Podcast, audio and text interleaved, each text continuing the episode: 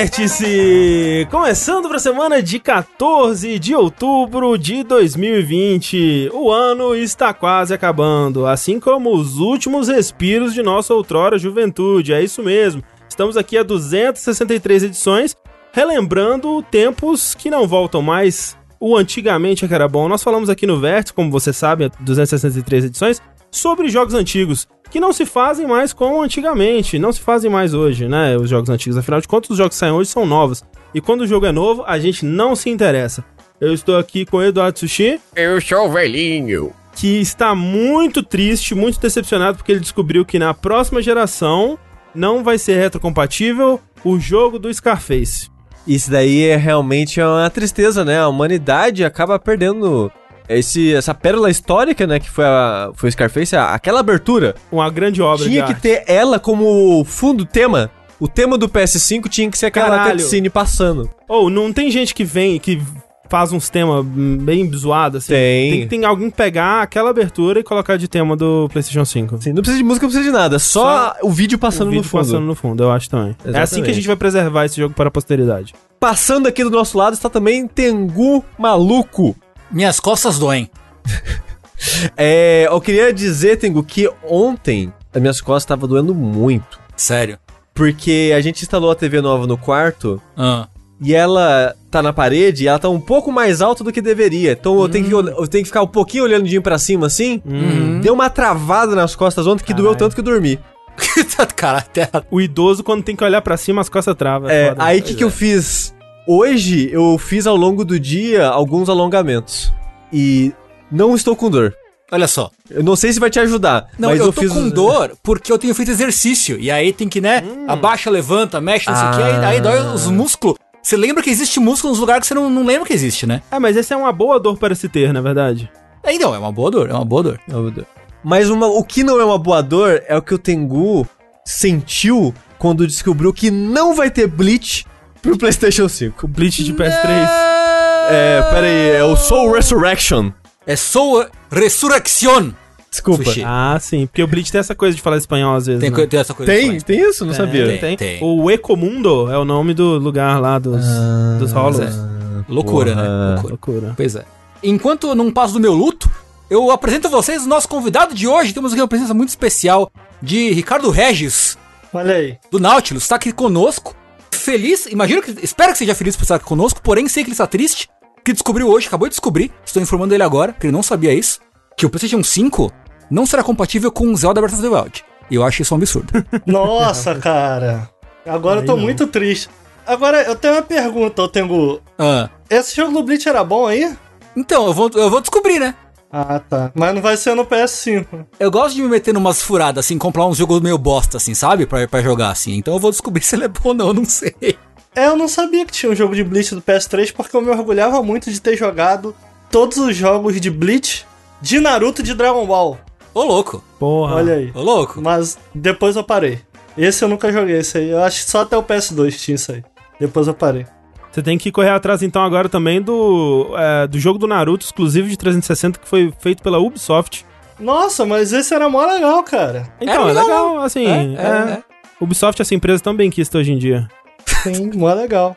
Eu tô aqui também. Como é que se faz isso, André? Você sabe que uma das coisas recorrentes que acontece lá no nosso podcast é que eu não sei apresentar direito, mas você sabe que eu tô te estudando, né, André? Ah, ok. Eu tô te estudando pra aprender, eu fico aqui, eu venho aqui pro verso. pra- Vou prestar atenção no André, mano. Vou prestar É um atenção no André. seminário. Você tá, você tá sharingando, André? Sim, sim. Tanto podcaster bom pra você observar. Não. André, mas eu, eu, eu compartilho uma coisa com você, entendeu? Que eu reparei que quando a gente grava aqui, a gente geralmente, você, antes de começar a gravar, eu percebo uma faceta triste de alguém que não tá 100% satisfeito naquele momento. verdade. mas quando você entra ao vivo, automaticamente você se transforma no, no Rodrigo Faro, irmão. É porra, é, é isso, é isso que eu quero pra minha vida, entendeu? É Mas olha só, muitas pessoas podem pensar, é, Ah. Ricardo, que eu, quando ligo a, a, a câmera aqui, eu estou sendo falso, fingindo uma alegria que não existe, mas é o contrário, na verdade. Eu só sou eu mesmo enquanto eu gravo podcast. Olha aí. Ah, No resto da minha vida inteira eu visto uma máscara. é parte da performance de um grande apresentador, André. Parabéns. Muito Parabéns. obrigado. Eu vou, eu tô, tô chegando lá. Mas aí, como é que faz? É, Hoje eu tô aqui também com o meu amigo André, não é, isso, eu. André? Isso. Que tá. Ficou muito triste ao descobrir que um dos grandes jogos do PS3 não vão estar. Não, PS. Era 4 ou 3, gente? Pode ser o jogo que você. seu coração mandar. Ah, tá, porque eu pensei do PS3. É, eu falei Mas não vai PS3 ter também, jogo horas. de PS3 e PS5, né, galera? Mas tá aí, não vai ter. O André ficou muito triste que o PS5 não vai rodar o quê? O clássico moderno Resident Evil 6. Muito triste. Poxa vida, mas esse daí tem, saiu pra PS4 também, então aí realmente, aí eu, se eu descobrir que ele não vai ser retrocompatível, vou ficar muito triste, como estou agora descobrindo que isso será a realidade do futuro. Futuro esse que eu não quero fazer parte mais agora que sei dessa informação. Resident Evil 6 é tão indispensável para a próxima geração quanto SSDs e... Ô, André, sabe que tem uma Memórias. questão aí, ao redor do Resident Evil 6 que eu queria trazer. Hum. Queria dizer que eu já te defendi numa live lá.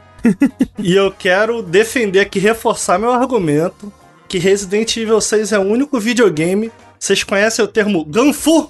O, Aham, o Tengu aham, conhece. Pois sim, Porra. pois sim. Sim. O único videogame de Ganfu que existe, irmão. Bom demais. Ô, louco. Assim, eu vou, a- vou além, Ricardo. Eu, Ah. eu digo que Resident Evil 6 é o único videogame que existe. É verdade. O resto tudo são meras É tentativas verdade. ali, imitações baratas. Mas Resident Evil 6, ele é subestimado aí nesse mundo. Mas é isso, gente. Estamos aqui para mais um episódio do Vértice. Esse aqui é um episódio ímpar. Isso significa que nós vamos falar sobre notícias. Não tem tantas assim, né? É o que inicialmente nos levaria a crer que vai ser um episódio mais curto. É, e ao falar isso, você summonou um vértice de 3 horas. Exatamente, a gente não tem como evitar que isso aconteça. Vamos tentar, assim, a gente até separou uns e-mails pra ler no final, vamos tentar chegar até eles. Eu queria dizer Hum, que nesse ponto já existem vértices mais longos do que dashes. isso é verdade, isso é verdade. Fica a informação. É, trabalhando todo dia para o vértice de 8 horas, né? É, Pois é. Um dia chega lá. Dia 3 a gente, a gente chega. Se deixar, a gente vai. Então, mas é. Esse então vai ser um vértice de, de notícias. Lembrando que o vértice ele acontece ao vivo, muitas vezes às quartas-feiras, às vezes às quintas, no nosso canal da Twitch, twitch.tv jogabilidade. Você pode é, acompanhar a gente ao vivo, caso você não esteja fazendo isso nesse momento. Se você estiver ouvindo a versão editada desse programa, você pode acompanhar a gente ao vivo na Twitch. Lembrando que, além do Vértice, nós temos lives todos os dias lá. Então é sempre um lugar para você desopilar das, dos encargos aí do mundo moderno, do peso que o mundo põe sobre seus ombros. Nós também temos podcasts onde quer que você escute podcast, né? Isso aqui eventualmente vai se tornar um podcast e ser postado no nosso feed que você pode ouvir, seja no Spotify, seja no uh, Apple Podcasts, no Google Podcasts, Pocket Cast, onde quer que você escute podcast, você pode procurar por jogabilidade, você vai encontrar a gente lá. Não só o Vértice, como todos os outros programas da casa aí, né? O Dash, o Fora da Caixa, o Linha Quente, etc. Só não encontra o quê? O de Lissa. Só no Encontro de Lissa, que é o nosso podcast bônus pra quem contribui, né? E, e é um tema recorrente aqui no, no Jogabilidade desde 2015, né? Que a gente existe graças a pessoas como você, que contribuem nas nossas campanhas do Patreon, do Padrinho, do PicPay, com seu sub na Twitch. E além de ajudar isso tudo aqui a existir, você pode também ter acesso a esse conteúdo bônus, nosso grupo do Discord, a esse podcast bônus, que na última edição nós falamos sobre doces, sobremesas. Isso é Olha que tema gostoso e, e apetitoso. Aliás, falar rapidinho, eu queria mandar um salve pro pessoal do Discord hoje, lá do Clube da Gundam Fight, do canal Clube da Gundam Fight, lá no nosso Aham. Discord. Porque hoje, nesse momento, esse bando de filho da puta, eles estão assistindo todos juntos o último episódio do Geganda. Olha aí. e eu falei, caralho, vocês vão, fa- vocês vão fazer isso comigo? Vocês vão, fa- vocês vão fazer o último episódio no- na hora do vértice, no dia do vértice? Mas é por um bom motivo, então eu perdoei eles, mais ou menos perdoei eles, né? Porque eu acabei de tirar de filho da puta. Achei justo. Mas muito bom, gostei demais, muito bom. Para, eles vão ver, já estão planejando pra começar a ver outro Gundam, acho que na mês que vem, acho, em novembro. Então, um salve pro pessoal do Clube da Gundam Fight. É isso. Ô, André, eu tenho uma pergunta, eu posso fazer rapidamente? Por favor. Eu percebi que muitas vezes que eu participo aqui, o Rafa não participa. O que que você faz quando o Rafa não. Porque eu percebi que são muitas vezes que ele não participa. Você desconta do salário só pra eu ter uma noção aqui do que fazer no, no Nautilus. Sim, a gente desconta do salário todas as vezes Ah. e deixa ele de castigo no, no Ah. quartinho. Ele fica. Tá bom. Ele, é, pra cada vez que ele não participa, são. O, tempo equivalente do vértice, ele tem que ficar encarando a parede no escuro. E se elogiando, em Se voz elogiando, alta. Em voz alta. É um esquema tipo o Mr. Reset do Animal Crossing, quanto mais você faz, maior o tempo de, de castigo, assim, tá ligado? É porque ele tá dando um exemplo errado. Aí o Lucas fica lá no Nautilus também, toda hora não quer participar. Eu tô pensando aqui o que, que eu devo fazer agora. Já, já entendi já. Pode deixar. Pode seguir esse caminho que é testado e aprovado por grandes empreendedores, dá muito certo. Então, assim, se você tiver um realzinho que tá sobrando aí no final do mês e quiser contribuir com a gente, se você tiver um Prime que tá sobrando e quiser destiná-los ao jogabilidade, nós agradecemos muito. Qualquer valor já ajuda bastante e agradecemos especialmente pessoas como o Alisson Lima O Marcelo Neri. O Felipe Rafael. e o Guilherme Assis. Muito obrigado a todos vocês, os citados aqui e os não citados aqui. Muito obrigado a todo mundo que faz parte dessa belíssima companhia que nós temos aqui, que nos, nos leva através desse oceano bonito. Mas esses são os nossos recados. Eu queria puxar agora, apresentar melhor o nosso convidado aqui, senhor Ricardo Regis, diretamente das terras do Nautilus. Olha aí. Ricardo, quem é você, pra quem não te conhece, o que você faz pela internet afora, como as pessoas podem acompanhar você? Eu me chamo Ricardo Regis, eu trabalho lá no Nautilus, a gente fala um pouco sobre videogames, temos um canal no YouTube, temos um podcast, fazemos também lives todos os dias aqui na Twitch, vocês podem conhecer colocando Nautilus no Google, vocês devem achar, mas no YouTube vocês encontram a gente no youtube.com/barra nautiluslink. Aqui na Twitch, eu não sei se é Nautilus Link ou Nautilus. É Nautilus Link, é Nautilus Link. Nautilus Link, olha aí, o André sabe. E eu, ultimamente eu não tenho participado tanto do- da parte de vídeo do Nautilus, mas eu tô sempre aqui na Twitch. Quem quiser é, é, conhecer meu trabalho, saber o que eu ando fazendo, eu acho que é mais fácil me encontrar segundas e sextas, com certeza, no Nautilus para gravação dos nossos podcasts do Periscope e o Café com videogames. Um podcast de notícia e outro de o que estamos jogando 100% copiado do jogabilidade. Então, quem gosta do jogabilidade, talvez goste da cópia também. Mas tudo bem, Ricardo, porque o jogabilidade é 100% copiado do Giant Bomb. Olha aí. Então... Tá tranquilo, tá em casa. Ô, Ricardo, é, tem dado certo esse horário aí de manhã, né? Tem, mano. Segunda-feira eu ouvi dizer que é um bom dia, né, Sushi? É verdade. Segunda-feira de manhã. Segunda-feira né? de manhã eu ouvi dizer que é um bom horário pra fazer live. É verdade. Inclusive, eu queria deixar claro que foi um pouco de sorte, porque essa última segunda eu pensei, porra, chama um sushi. Hum. Aí o sushi ia ter que acordar de manhã, porque se ele dissesse não, eu ia ficar muito puto. Inclusive, sushi, Oi, você gosta de carnaval? odeio. Odeio, né? Sabe que eu sonhei que você e a Thalissa estavam passando em frente à minha casa, pulando carnaval peladão. Tô sabendo. tô, e chamando você pra furar a quarentena, tô sabendo. Caralho. Eu tive esse sonho, agora eu não me lembro os detalhes, mas ele tinha uns detalhes ao redor, eu lembro que eu ficava muito assustado. Aí eu falei, de repente não foi um sonho, foi uma previsão, né? De repente. É. Eu não gosto de carnaval, mas andar pelado pela rua já é outra história. É, então, se até o carnaval tiver liberado pra sair na rua, eu não duvido que o Sushi e a Thalys sairiam peladões na Quem rua. sabe? É verdade. Mas horário de manhã, cara, tá dando muito certo. Não vou recomendar a jogabilidade, porque vocês sabem que vocês roubam o nosso, nosso Que público. absurdo, que absurdo. Então eu não vou recomendar, mas é um bom horário aí, cara. A galera, a galera gosta de assistir stream de manhã, quem diria? Mas ó, Ricardo, Hum. eu normalmente não acordo de manhã, mas essa semana eu acordei de Ah. manhã. Se você tivesse me chamado, eu teria como participar. Pô, pois é, ó. Aí, mas aí o que, que aconteceu? Seguindo aqui o exemplo do, do Rafa, o Lucas desistiu da Putz. parada na segunda. E aí não rolou o podcast, porque só quem trabalha é o Lucas mesmo. Se ele não trabalhar, não tem podcast, né? Aí fica difícil, cara. Fica difícil. Mas ah, em breve, você vai ter que acordar cedo aí. Ó, o- então, Sushi, o mantenha Sushi, aí porra. esse, esse horário de acordar cedo pra eu Ih, ser é. convidado pelo, pelo Ricardo. Hoje mesmo já vou quebrar isso daí, mas tudo bem. Queria dizer nada não, mas eu acordo cedo todo dia, hein? Olha, Olha aí, olha aí. Não ia falar nada não. Tengu é um, o único adulto dessa porra aqui. É bom porque o nosso, os nossos podcasts eles se baseiam completa e inteiramente nos convidados que a gente traz. Até no Periscope, por exemplo, o último, só tinha duas pessoas do NAF, duas pessoas são convidadas. Então, todo podcast a gente tem que trazer pelo menos dois convidados, porque a gente não joga tanto videogame assim, né? Tem isso aí. O canal que joga mais videogame no mundo não é o Náutico. Quem tem tempo pra jogar videogame, Ricardo? Não- Ninguém. Ou você fala sobre videogame ou você joga eles, não tem. E aí a gente chama quem joga, né? Então é isso aí. É. Estejam preparados. E vê, ó, então se, se me chamar, chamou errado. Mas eu aceito participar mesmo assim. Mas, gente, então sigam lá, Nautilus Link na Twitch. no Twitter também, aí sigam os meninos aí que tem coisa boa. Boa.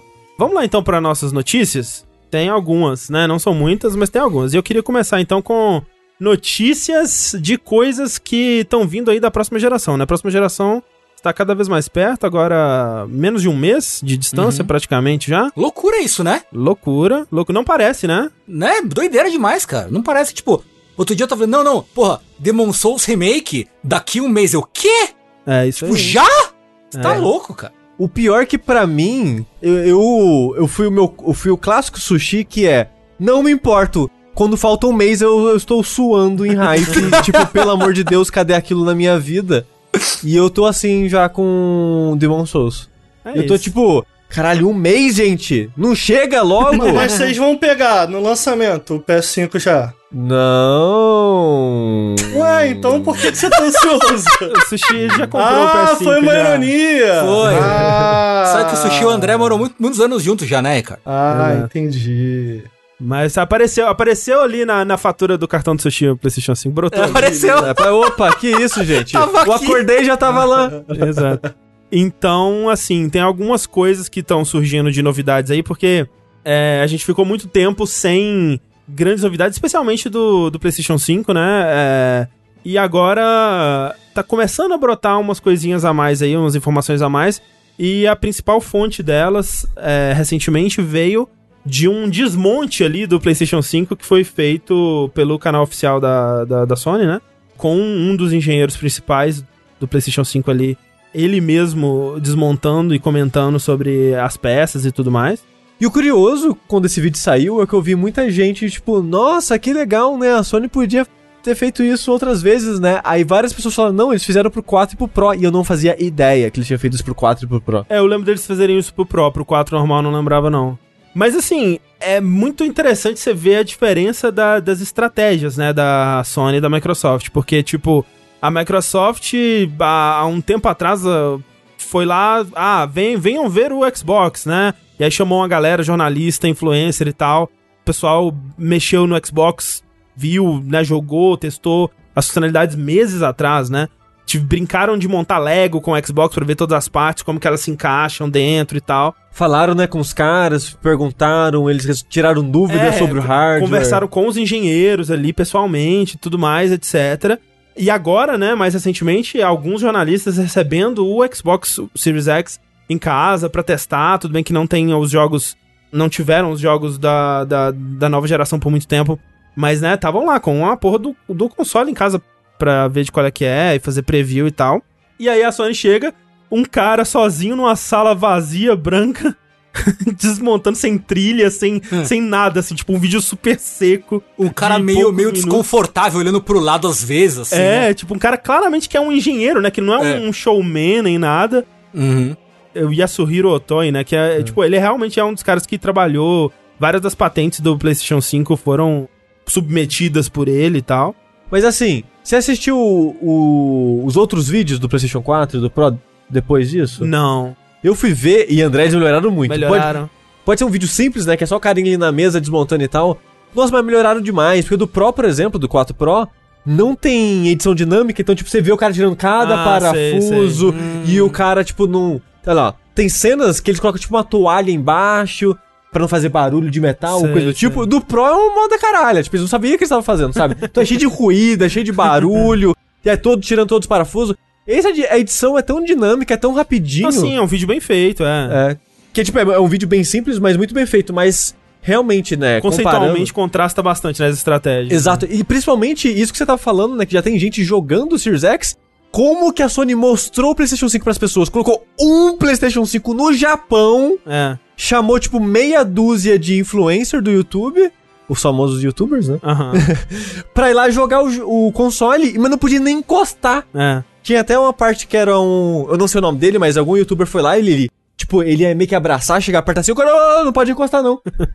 É porque aí eu descobri que na verdade tava plugado num PC o tempo todo. É. Isso. Então, então, tipo, é, é muito engraçado realmente essa. A, a diferença, né? A maneira que as duas empresas estão apresentando o próximo console. E eu achei engraçado também que uma das coisas que mais chamou a atenção desse teardown aí foi o a base, né? Que tipo, uma das primeiras coisas que ele mostra é como que a base funciona, que ao contrário de, da maioria dos consoles aí que você pode colocar em pé, você não tem que comprar a base separadamente, né? Ela vem no console e ela já vem, né? Quer dizer, né, eu não sei como é que vai vir, na verdade, mas é, ele mostra com a base já na posição para ser colocado em pé, né? E aí você pode tirar essa base para usar ela para colocar ele na horizontal. Você precisa da base também para colocar na horizontal, dada a, O formato, curvo. esquisito dele, né? Ele não, não ficaria certinho na horizontal. Então, você precisa trocar a base de posição. E aí, quando você vai trocar a base, tem todo um lance lá que você desparafusa, aí tem um compartimento que você guarda o parafuso, aí você gira, e aí você encaixa com os pezinhos na, na, na base horizontal. Tipo, é muito engenhoso. É assim, é convoluto e talvez mais desnecessário do que poderia ter sido? Talvez. Mas eu achei muito bem feita a maneira que eles fizeram. Que né? tipo, É. ah, é meio inconveniente, então vamos deixar o mais conveniente possível. Vamos ter um slot pro parafuso. Você vai poder girar pra esconder o compartimento do parafuso e, e E quando guardar você... o parafuso, É, né? não sei se você É. notou, quando você gira, você gira a base pra encaixar no, pro- no, no formato atual do PlayStation, porque quando você vai encaixar ele na horizontal e você vai encaixar ele no slot dele de pé, são meio que encaixes diferentes. Então quando Aham. você gira pra esconder o parafuso, você também gira a posição da base. Então, tipo, é muito bem pensadinho. É sabe? bem elegante, eu gostei, cara. É, tipo, eu achei engraçado que a, a- o pessoal da Microsoft, né, que cuida do Twitter lá, foi e tweetou, tipo, ok, tutorial de como colocar o Xbox na horizontal. Aí ele só, só Deita. tá deitado assim, É, tipo, né? o bom, o bom é que, tipo, a Microsoft esperou sim, sete anos pra fazer essa piada, né? sim. Porque isso é uma referência à piada que a Sony fez na época do que anunciaram o Xbox One. Que era tipo, ah, tutorial de como emprestar seu jogo. Aí, tipo, vai, vai o. Quem que era? Era o Adam Boys e o Shuhei Yoshida, né? Isso, eles, tipo, ele pega o jogo, empresta um pro outro e vai, "Ê", tipo, zoando com o fato de que o Xbox One ia ter todo aquele lance de que não ia poder emprestar, ia ter autenticação online, essa coisa toda. Isso foi em 2013. Foi na E3 de 2013. E, Sim, tipo, eles sim. esperaram quase uma década pra, pra, pra tipo, ha, te peguei. Alfinetar de volta, é. É. É, foi bom. Assim, outra coisa que empolgou muita gente, que acha o console horroroso, que ele de fato é, é que as placas brancas, né, que dá aquele aspecto de, de taco de, de roteador pro, pro PlayStation 5, elas são facilmente removíveis, né? Então dá pra você. Com certeza vai aparecer isso, imagino que muito rápido. Ou gente vendendo placas com estilos novos, ou gente que vai fazer o seu próprio mod caseiro ali, pintando as placas. Eu tal. vi gente meio que supondo que isso poderia acontecer. Talvez não, mas seria legal se fosse jogos com edição de colecionador. É, Que vem com placa, as né? capas novas, temáticas. Sim, em vez de você possível. comprar um console novo temático do, do Seria jogo, você só possível. compra né, a parte de cima e de baixo. Seria legal poder fazer isso. Comprar um preto. É, sim, um- sim. Uma, uma coisinha. a- a- essa capinha preta pra jogar essa branca fora. É. Pô, mas imagina, tá lá o, o, o- a tela branca ali, você pinta o que? Um pôr do sol, É, umas então. pranchas de surf, tá ligado? Um- uma textura de madeira. É, entendeu? Um- o logo da Bad Boy, tá ligado? Nós, Monster, tá ligado? Porra, cara, legal pra caralho. Nossa, se eu tivesse aquelas pistolinhas Aerógrafo? aerógrafo, primeira coisa que eu faria era isso: pendurar e pintar. É, né? Você pintaria o seu PlayStation 5, Ricardo? Não, eu acho lindo do jeito que é, branquinho. Lindo, lindo, perfeito, não tem zero defeito. Você- vocês estão de preconceito aí com, o console. Eu já falei, o console, falei aqui no último programa e repito. O videogame, cara, é pra ele ficar imponente na sala mesmo, entendeu? É pra tu botar na sala e a galera entrar e falar: caralho, meu irmão, que parada é essa aí? O PlayStation é isso. Perfeito. Assim, é, é muito Lindo. bom porque realmente o, o Yasuhiro Otoy, né, o, o, o engenheiro, ele deve ser um cara pequenininho, né? Então, assim, quando ele tá do lado do PlayStation 5 em pé, ele parece um, um monolito, ele parece uma- um prédio do Niemeyer, sabe? Mas assim, 40 centímetros é muita coisa pra um console. É, ele, não, ele é gigantesco mesmo. Tipo, É muito grande. De fato, ele vai ficar imponente, quer você queira ou não, mesmo que você É. pinte as placas da cor que for ali, ele vai. Não Mas vai dar pra só. esconder esse bicho. esse negocinho que vem para você o Xbox rolar, mas eu achei legal na real, porque geralmente eu colocava o meu aqui, por exemplo, em cima de um pedacinho de madeira para ele não ficar em contato com um negócio que esquenta tudo em volta. Sim, você sim. bota ele ventila melhor. Achei legal, pô. Já vem um negocinho ali, eu gostei. Não, é legal. É, não, tipo, e é, é bem feito, né? É bem pensado. É, o pessoal tava reclamando, ah, porque vai dar maior trabalho, não sei o quê, mas, cara, Quantas vezes você vai trocar de lugar isso em, sei lá, um ano? A menos que você esteja realmente mudando seu PS5 de lugar o tempo É, todo. E aí eu vi gente comentando também que o parafuso, ele é um parafuso de chave fenda, né? Aham. E é, mas a parte da, da chave, que você encaixaria a chave, é tão largo que você pode. Você provavelmente vai conseguir usar, sei lá, uma moeda, qualquer coisa que você vai ter em casa, mesmo que você não tenha uma chave, assim. Sim, sim. Mas já tem, pelo menos no meu PC, já tem aqueles parafusos que você puxa assim o negocinho e com a mão mesmo. Você Com a mão mesmo, desse, talvez. né? né? É, Dependendo do quão apertado tá, talvez dê pra tirar com a mão mesmo.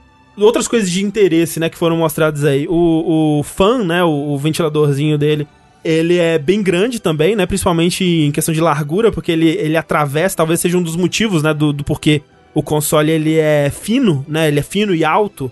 É é porque o, o, o cooler dele, ele atravessa, né, ele, ele, ele puxa ar dos dois lados do, do console. Uma das coisas que eles colocaram aí que é um problema tanto no PS4 quanto no PS4 Pro é que a limpeza do console ela é muito difícil, né? Você muitas vezes tem que desmontar ele, arriscar perder a garantia, é, se você tiver que tirar poeira, se você... Muita gente ultimamente tem sugerido trocar pasta térmica e tal. Isso tudo, se você for fazer por conta própria, você vai perder a garantia, né? Então, uma das coisas que eles colocaram são buraquinhos ali que você vai poder usar um aspirador de pó pra limpar sem ter É. que abrir o console. Eu fico me perguntando como é que eles chegaram nisso de. Ok, é nesse ponto e nesse ponto que É. vai acumular mais poeira. Vamos fazer uns furinhos pra pessoa poder usar um aspirador ali. Né? Mas é, parece interessante a ideia, porque ele tá tentando facilitar ao máximo pra você poder é, limpar e cuidar do console sem perder a garantia, né? Sim, exato, exato. Que é, que é algo que se mostrou necessário na geração atual, né? E com certeza vai continuar. A outra coisa que eles mostraram é o lugar da expansão do, do SSD, da M2, né? Que a gente é, ficou confuso no, no vértice passado e realmente, né? O, o que vem no, no PS5 ele não é removível, né? Ele é ali soldado no, no PCB, na, na, na placa principal. Mas aí você tem esse slot que também só tirar uma das placas brancas ali de fora, você já tem acesso a ele. E tem que desparafusar uma portinha, É, tem mas, uma né, mas é bem ali. simples. É, o pessoal da, da Digital Foundry tá, tá até imaginando se aquela pecinha de metal era um heatsink também, porque esses SSDs eles esquentam bastante, então provavelmente precisaria disso também. É, mas é fácil também, né? Tem todo aquele lance de que o- a Microsoft ela fez um esquema que é muito mais amigável, né? Que você tem tipo um memory card que você pluga ali, mas você só vai poder comprar o proprietário dela, que é aquele da, que ela desenvolveu com a Seagate. Já o PlayStation 5 vai te possibilitar comprar de outras marcas, mas eles ainda vão ter que passar uma lista de compatibilidade que a gente ainda não sabe exatamente qual que vai ser. Acho que ainda nem tem realmente no mercado esses os SSDs que você pode usar. E no geral, assim, quando você vê todas as peças, né, dá pra ver uma diferença quando você olha como que é as entranhas do Xbox Series X, você vê também uma diferença muito grande de, de estratégias e de, de filosofias até, digamos, né, que o, o Series X, ele é muito mais ele é compacto, né? Ele é, ele é arrojado, ele é muito mais. Não é estiloso, mas ele é muito mais, tipo, refinado, não sei, sabe? Tipo, ele, ele, é, ele é muito mais, assim, ele é um- uma peça de design que você vê que ela foi muito mais customizada, assim, sabe? Pra caber ali. Enquanto que o PlayStation 5 ele é mais simples, né? Muito mais elegante. Ah, não, não, exatamente essa palavra. Ele é, ele é muito mais elegante, enquanto que o PlayStation 5 ele, ele é. A placa dele é muito maior e as coisas. Eu não sei, ele parece ser mais simples mesmo, né? Enquanto que o PlayStation 5 você vê muito do- da razão dele ter o, esse tamanho é por causa do heatsink dele, né? Que é um heatsink gigantesco, assim, um pedaço de metal enorme que foi usado ali, né? Vai ser usado pra dissipar o calor gerado. Então, é, o Xbox Series X ele tem todo o lance da Vapor Chamber, que é uma tecnologia que eles começaram a usar desde o One X. E, e é uma, uma, uma estratégia deles pra dissipar calor, enquanto que a, a Sony ela tá indo muito mais com força bruta. Tipo, a gente precisa dissipar mais calor, a gente vai desenvolver uma nova técnica? Não, vamos usar um, um heatsink maior ainda, né? Uhum. E é muito louco analisando o, esse vídeo. Agora tudo faz sentido. Tipo, o formato faz sentido, ele ter essas placas externas faz sentido, porque é tudo por causa do calor. É, E uma coisa que até por causa do Jeff Buckler, assim, é sim. da Senet, que ele comentou, tipo, que ele já recebeu, né, o Series X pra fa- fazer preview. E ele comentou, e é engraçado que ele comentou que achou que fica quentinho. o Series X. É, o Series X. É. Ele falou, nossa, você encosta assim e fica quentinho. É, ele, ele pegou o cartão de memória, encostou, falou, nossa, é quentinho na mão e tal. É. E, e é engraçado que as pessoas já estão falando, caralho, vai queimar a pessoa! É, Meu pessoal- Deus do céu, vai torrar, vai muito. torrar seu quarto. O pessoal fala, não, é, é o, é o Red Ring, tudo de novo, ele vai queimar, não sei o que lá. E, tipo, isso é normal, gente. Tipo, Normal. é, é- o meu PC aqui esquenta pra desgraçar. Se, tipo, se ele tá esquentando o seu quarto, é porque ele tá fazendo o trabalho dele, ele tá dissipando o calor, né? Uhum. Mas aí, o PlayStation 5, esse formato, é tudo, tudo, tudo nele é pensando em esfriar o console. É muito louco isso, Sim, porque sim. até as, as placas protetoras perguntaram: ah, não dá pra tirar essa porra não e jogar sem? Provavelmente dá, mas é arriscado pra você, porque aquilo tá pra te proteger do calor do console. Uhum, Porque aquela placa, ela meio que não encosta no console em si, fora, tipo, os ganchinhos, né, que vai engatar lá, que é exatamente pra fazer o papel de ter aquela meio que uma bolsa de ar entre o console e a placa em si, pro ar entrar e sair, e você não encostar na parte que tá quente de fato, você só vai encostar naquilo que vai estar tá friozinho. Sim. Então, tipo, até isso, do meu ponto de vista, até isso é levando em conta a refrigeração. Uhum. Então, tudo nele, o, o formato arredondado, o formato gigantesco, tudo nele é pensando nisso. Então, tipo, a Sony realmente tá com muito medo disso esquentar. É, sim. Mas, e, e de novo, assim, não que o, Xbox não tenha tido essa preocupação também, né? Mas os, os dois, eles abordaram isso de formas muito diferentes, né? Pelo que o Digital Foundry falou no, no vídeo que eles fizeram de análise, a Sony tá indo por um caminho mais em conta, mais barato, mais na força bruta, né? De, tipo, ter um heatsink gigante e ter essas coisas físicas e meio que vamos sacrificar uma beleza aqui pra, pra isso funcionar vamos sacrificar um console mais compacto pra isso funcionar, mas meio que funcionando, né, a custo que custar, assim, Pra manter o preço também, né, mais em conta e tudo mais. É, eles estavam até comentando, né, no Digital Foundry, que, tipo, ele por ter poucas peças, e é até meio surpreendente isso, É. quão poucas peças ele Sim, tem, sim. tem a ver com o custo, né, de fabricação, que barateia a fabricação. Sim, então, tipo, a Sony realmente parece que ela tava tentando fazer o console mais barato possível dentro da performance que eles queriam. E, e meio que, que mostra, tipo, eu acho que ele é de certa forma elegante pro que eles estão tentando, tentando fazer, dado a maneira quão fácil é de tirar essa capa protetora, o quão fácil Sim. é de limpar, o quão fácil. Tipo, você pode tirar o, o- a ventoinha sem perder a garantia, por exemplo. Exato, exato. Então ele tem algumas coisas assim que eu acho elegante dentro do conceito deles, mas de fato, né? O Xbox One X, quando você vê ele aberto, ele, ele é uma peça de tecnologia que parece mais avançada. Né? É, muito mais, parece mais bem pensado, digamos assim. É. É, o Planet Games Brasil perguntou, DisplayPort não seria mais interessante que o HDMI? TV hoje em dia tem DisplayPort? Não, não né? que eu saiba. Acho muito raro. Não, É. não Eu, conheço. eu- eu- não. na verdade, eu não sei porque que PC tem DisplayPort. É, eu, eu também, eu uso, porque tem, então parece mais avançado que a HDMI, mas eu não sei a diferença também não. É. Você sabe, Ricardo, você que é PC Game, você que tem uma Não, pior 2080 que eu Ti. não sei. É, eu uso o meu DisplayPort, mas eu não faço ideia da diferença, cara. é que eu não sei. É. Também não. Ah, é taxa de atualização, o TFDoc diz. Hum. Ele suporta os 400 Hz. Ah, então é. Porque eu vou falar, o HDMI hoje em dia também suporta 120 frames a 4K, então. Ah, tá, é, mas é, aí o PC vai mais ainda, né? é. Mas enfim, outra coisa que saiu desse evento com os influencers também é que os influencers frisaram muito que o console é extremamente silencioso. Isso eu fiquei surpreso. Eu imaginei que ele ia decolar também, que nem o, o PS4, mas não é o caso. Não. Legal. Mas, Sushi, Ah, meu Deus. outras notícias aí saíram sobre coisas que a gente pode esperar para a próxima geração, né? Exatamente. Eles comentaram já um bom tempo atrás que o PS5 iria rodar os jogos de PS4. E é muito engraçado porque quando eles anunciaram isso pela primeira vez de maneira oficial, que a gente meio que já sabia de boatos, de patente, de coisas, né? Eles falaram que ia rodar, tipo, sei lá, ah, vai os mil jogos. Os mil, mil jogos mais jogados, hein, Aham. gente? É esses daí. Aí todo mundo ficou, nossa, não parece ser o suficiente, né? Porque tem em torno de 4 mil jogos, né? Mais de 4 mil jogos, mas ali entre 4 e 5 mil jogos no PlayStation 4. O pessoal fica, é, não é tanto assim não.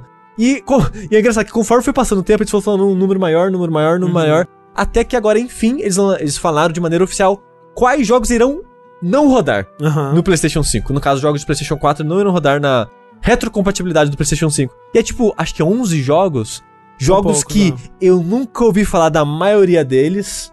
Ah, eu conheço. Ele tem, tem uns ali que eu fico, poxa, quem sabe eu gostaria de jogar esse jogo no PlayStation 5. Tipo o remaster do daquele jogo da, da Epic lá, como é que chama? Shadow Complex? Shadow Complex. É, então, os únicos dois que eu conheço é o, esse, o, o Shadow Complex Remaster e o Hitman Go, que eu até tenho pro PS4 e vou ficar triste de não poder jogar no PlayStation 5. Uhum. Hitman Go é um ótimo jogo de puzzle, fica aí a informação. Mas indo para a lista dos joguinhos que não vão estar disponíveis no PlayStation 5 para Uhum, você jogar ali na uhum, uhum. retrocompatibilidade, é o DWVR, que não é Dynasty Warriors VR, Eita. como algumas pessoas acharam que poderia ser, Porra, não achei é. também agora. Triste. Afro Samurai 2, Revenge of Kuma Volume 1, Não sabia nem que tinha. TT Isle of Man, Ride on the Edge 2. Caralho, é, achei que era aquele Life of Black Tiger. Não. Just Deal With It. Não faço ideia. É Shadow Complex Remaster. Aham. Robson, The Journey. Ah, aquele jogo da Crytek. É? É. É verdade, é verdade. Nunca nossa. joguei. Sumiu. Um jogo que foi anunciado e eu nem É. sabia que tinha sido lançado. We Sing, We Sing. Gostaria. Hitman Go Definitive Edition, Triste. Chadman Uou. e Joe's Diner. Não faço ideia. Então, tipo, são jogos que no fundo ninguém vai sentir falta. É, exato. Assim, o, o principal, na verdade, é os jogos mais importantes, assim, todos eles vão rodar, É. né? E, e, assim, eles disseram na, no, no- no post que eles fizeram, né? Eles falaram assim, algumas pessoas estavam meio que assim, pé atrás, porque eles falaram assim, bom, talvez alguns jogos aí também não rodem 100%, hein? Sei lá, você vai lá e testa aí, vai, vai na fé, é, se vira aí.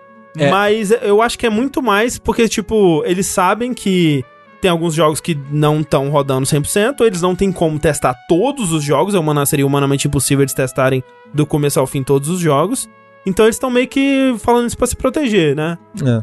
Mas acredita-se que, de modo geral, vai, os principais vão, vão rodar. Então, já tô Tomara. ok. Agora, uma coisa que perguntaram ali, e que é bom dizer, né? Já, eles já disseram isso, mas é, talvez não, não ficou muito claro, é só jogos de PlayStation 4 que vão ser retrocompatíveis. PlayStation 1, 2 e 3 continua como tá atualmente, que é você pode jogar alguns deles através do PlayStation Now. Tem alguns jogos de PlayStation 2 que foram portados para o PS4, estão à venda, esses provavelmente vão rodar também no, no PlayStation 5. O né? Eternal Ring tá garantido já pra mais uma É. geração. É, provavelmente não. Esses vão rodar, né, no PlayStation 5. E jogos de PlayStation 1 não, né? Porque eles, eles só eram vendidos na época do PlayStation 3 e ficou por lá mesmo. É. Então é assim, é, é aquela retro meio bunda, É. mas já é meio que o que a gente tava esperando, né? Pô, tinha interesse nessa informação aí de PS3 não vai funcionar? PS Não é, vai. PS3 não, PS3 nem PS1. Entendi. Tipo, o PS3 ele funciona através do PlayStation Now, né, por streaming, mas é aquela coisa, pra gente aqui não faz diferença nenhuma. Exato, é como se não PS2 tivesse. vai. PS2 só os que estão à venda que foram portados para o PS4. Ah. Tipo, sei lá, The Warriors, o Eternal Ring. Tem uma seleção É, de tipo jogos. Rogue Galaxy. É, que você pode comprar no PlayStation 4, tem até troféus e tudo mais. Eles são, tipo, como. Como se fossem portes mesmo emulados no, no PlayStation 4. Né? O Xbox vai rodar tudo ou não? Xbox, Vai. assim, vai rodar tudo. Tudo não. Mais ou menos, né? Tipo, ele- eles têm alguns jogos selecionados que eles trouxeram do Xbox original. Eles têm uma grande seleção de jogos de 360 que já era retrocompatível com o Xbox One e que vai continuar rodando. E aí todos do Xbox One vão continuar rodando. Então, tipo, é meio que o que como tá atualmente no Xbox One. Se roda no Xbox One, vai rodar na próxima geração. Mas É. não além disso também. É, e faz há um ano mais ou menos que eles não atualizam mais a lista de retrocompatibilidade por causa. Diz eles por causa do lançamento do Series X. E depois que o Series X sair, eles vão voltar aos poucos, colocar mais jogos na retrocompatibilidade. Coloca o Tog, por favor. Fica o protesto de que Azura's Wrath ainda não é retrocompatível. Carai. É, é. É, coloca aí, Azuras Peraí, não. Wrath e As- o Tog, por favor. Asuras Wrath é. É? É. Eu achava que não era. É, sim. Uhum. É? Então, desculpa, me enganei. Me enganei. Mas olha só, de todos esses jogos retrocompatíveis, você sabe qual é o mais importante de todos? Resident Evil 6? É, sim, então ok. Qual é o segundo mais importante de todos? É Rock Band, gente. Rock Band Ah. 4. Rock We still do Rock Band. vai ser retrocompatível com o PlayStation 5 e é, os DLCs vão funcionar de boa. É que, vai ser que nem, mais ou menos, né, com, em relação aos DLCs, vai ser como rolou da geração passada pra, pra agora, né? O que vai ser diferente agora é que você não vai precisar comprar um jogo novo, né? E ele já vai existir desde o começo. Eu acho que é, é bom comentar aqui, porque eu quase nunca falo sobre Rock Band de verdade aqui no Jogabilidade. E eu acho interessante que sempre que eu falo ou comento alguma coisa no Twitter, sempre tem alguém. Ué, mas existe essa porra ainda? Ainda lança DLC? Gente, lança DLC toda semana. Toda É semana mesmo? sai DLC novo de Rock Band, até hoje. E o E André, o André compra, compra todos. Não, não é Cara, verdade. não- Tem muito tempo que eu não não tinha compro. a é menor verdade. noção disso que ainda saía. Achei que Pois ia- é, as pessoas se surpreendem muito, assim. Mas tá aí, firme e forte. Quer dizer, não firme e forte. Deve ter tipo umas 30 pessoas que ainda jogam no mundo inteiro, sabe? Será? Porque se eles, se eles continuam lançando, é, É, porque tem uma então. galera. É, tem, não, assim, tem, tem uma galera, o, o subreddit, ele tem uma atividade ainda, é, mas é muito engraçado, porque, tipo, a, a, galera que joga Rock Band hoje em dia é muito uma galera de, tipo, muito hardcore no, no jogo, sabe? Então, Uhum. muito do DLC que eles lançam hoje em dia é pra essa galera. Eles passaram um tempo tentando lançar músicas mais popzinhas, assim, músicas que até fugiam um pouco do, do, do rock pra chamar a gente de fora, mas acho que não deve ter dado muito certo. Então, ultimamente, eles têm focado no heavy metal, no progressivo, nas músicas loucas de, de pedal duplo e alimentando a galera que realmente tá comprando esses DLCs, né? E é por isso que ultimamente eu não tenho, eu não tenho comprado muito, porque eu não, eu, tipo, eu jogo, mas eu gosto de umas musiquinhas mais de boa. Mas aí o jogo vai ser retrocompatível, você vai conseguir baixar seus DLCs, você vai conseguir pegar o seu save, então suas pontuações e tudo mais vão ser transferidas também. A única coisa que eu tenho medo de como que vai funcionar é o, esse processo de baixar as músicas, né? Porque, nossa, do Rock Band do, da- do PS3 pro PS4 foi um inferno. Porque a loja, a interface da loja é uma bosta, né? Então, pra você encontrar todas as músicas que você tinha, você não tinha um, é, uma coisa. eu Quero ir numa, numa pasta que me mostre todas as músicas que eu tenho e baixar todas elas. Não. Você tinha que ir na lista de todas as DLCs, ver uma por uma qual que você tinha comprado e ir baixando uma por uma. Eu duvido muito que eles vão melhorar esse processo, porque é muito específico do Rock Band, mas prevejo sofrimento. E o sofrimento também é que o Rock Band, ele, hoje em dia, ele ocupa uns 80 GB do meu HD, né? E o HD do PS5 vai vir aí com 10 MB livre só, depois que o sistema comer tudo, então vai ser foda. É, vai ser um pouquinho maior que o seu PS4. É, exato. Porque o seu PS4 ainda é de 500 GB, né? de 500 GB. Então vai ser um pouquinho maior. Então vai ser meio triste, mas, né, fica aí a, a informação para as pessoas que ainda, que ainda jogam Rock Band, é, que não são muitas. É, Esse jogo, ele originalmente saiu o quê? Pra PS3? PS2, assim, Dois? esse... Não, Rock, Não. Rock Band e PS3, né? Então, calma, porque assim, o, o- esse Rock Band 4, ele é original do PS4, né? Agora, a franquia Rock Band começou, é, o primeiro, ele, ele saiu ali naquela transição, né? Foi 2007, se eu não me engano. Então ele saiu pra PS2, ele saiu pra PS3, 360 na Você vai época. tal. PS2 ainda, Rock Band 1? Rock Band 1 saiu pra PS2. É? Eu acho, Certeza? Cê- tem certeza? Eu acho que sim. Eu acho tenho que não, André. certeza. Acho que Eu acho não, que não. cara. Será? É, eu acho que Então, não. Na, na- na verdade, o que eu queria perguntar é, tipo, o cara que comprou, vamos, vamos supor que no PS2, o instrumento do PS2 ainda funciona? Então, do PS2 não, mas te- tem muito instrumento que é antigo que ainda hoje é compatível. Tem toda uma burocracia, porque no Xbox você tinha que ter comprado um acessório para os instrumentos do Xbox 360 funcionarem no Xbox One. Esse acessório hoje em dia é caríssimo, ele é super raro. Aham. Então, se você não comprou na época, você se fudeu. É, agora, do PS3 pro PS4, como tinha um donglezinho USB, você só pluga o donglezinho e ele funciona ainda. Agora, do PS2, não. Você precisa ser um instrumento que era pelo menos do PS3. E aí funciona, e até instrumentos tipo do Guitar Hero, alguns deles, não todos também, eles têm uma lista de compatibilidade muito louca lá. Mas se você tem instrumentos que funcionam no PS4, provavelmente eles vão funcionar no PS5 também. E, e vai ser de boa. E o jogo teve alguma melhoria pro PS5? Não. É, eu acho que talvez ele rode em resolução mai- maior, mas isso eles não disseram. Isso é uma coisa triste ainda, porque no PS4 o jogo ele ainda dá umas agarradinhas, assim, ele roda 60 frames e tudo, mas ele dá umas travadinhas que são frustrantes. No meio da música, assim, porra, se tem um jogo que não pode dar uma travadinha, é Rock Band, né? Pelo amor de é Deus. verdade. Mas ó, curiosidade, Rock Band 1 e 2 saíram pra Play 2. Olha Ô, aí. louco. Caraca. É, é que naquela transição ainda, né? O PS2 ele era ainda muito grande. É, sim, faz sentido, faz sentido. Mas a outra coisa que é importante dizer é que quando sai, iam saindo novos rock bands, né? Tipo, do 1 pro 2, 2 pro 3, daí depois do 3 pro 4, você sempre tinha como exportar as bibliotecas antigas pro novo jogo, né? Então, você, se você tinha um Rock Band 1 e você tava com 2, você tinha um código que te dava acesso grátis à biblioteca do Rock Band 1 pra ser jogado no 2. Daí do 2 você pegava no 3. Então você tinha como ter um Rock Band 3 com todas as músicas do 1, do 2, mais DLCs e do 3. Mesma coisa no 4. Você, tipo, então, pra quem fez esse processo de, de um pro outro todas as vezes, você pode ter um Rock Band 5 que tem todas as músicas do 1, do 2, do 3, do 4, mais DLCs num jogo só. Cara, mas eu tenho um amigo que ele é super entusiasta, assim, ele gosta de jogar mais na brincadeira, na real. Uhum, uhum. Quando tem gente lá, a gente sempre joga. Até hoje a gente joga e tal. Mas ele comprou todos, mas ele, eu não entendo disso, mas ele perdeu várias músicas. Assim, ele me fala, É, eu não sei então. Não sei se é o caso dele, mas o lance é, essas transições, essas, eh, essas exportações de músicas, elas tiveram um prazo, porque é o prazo do Ah. licenciamento dessas músicas. Então, se você não fez até uma certa data, hoje em dia você não consegue mais fazer. Tipo, eu trans consegui transferir as do Rock Band 3 pro 4, mas do 1 e do 2, na época do PS3, eu fazia compartilhamento de conta, era mó gambiarra. Então eu não consegui transferir. Então hoje em dia eu não tenho no meu Rock Band 4 as músicas do 1 e do 2, por exemplo. Que me deixa muito triste. Mas o. E não dá mais pra fazer. Hoje em dia não tem como mais fazer. E a mesma coisa vai acontecer do 3 agora, porque o do 3 hoje em dia você consegue ainda exportar. Mas é até dezembro desse ano. Então, pra quem quiser fazer isso, tem um prazo. E, mas também é um péssimo momento pra começar a jogar Rock Band, né? E todo esse ano, é, aviso aqui é pra quem já tá jogando, já tem as paradas, já vai fazer essa transição pra próxima geração.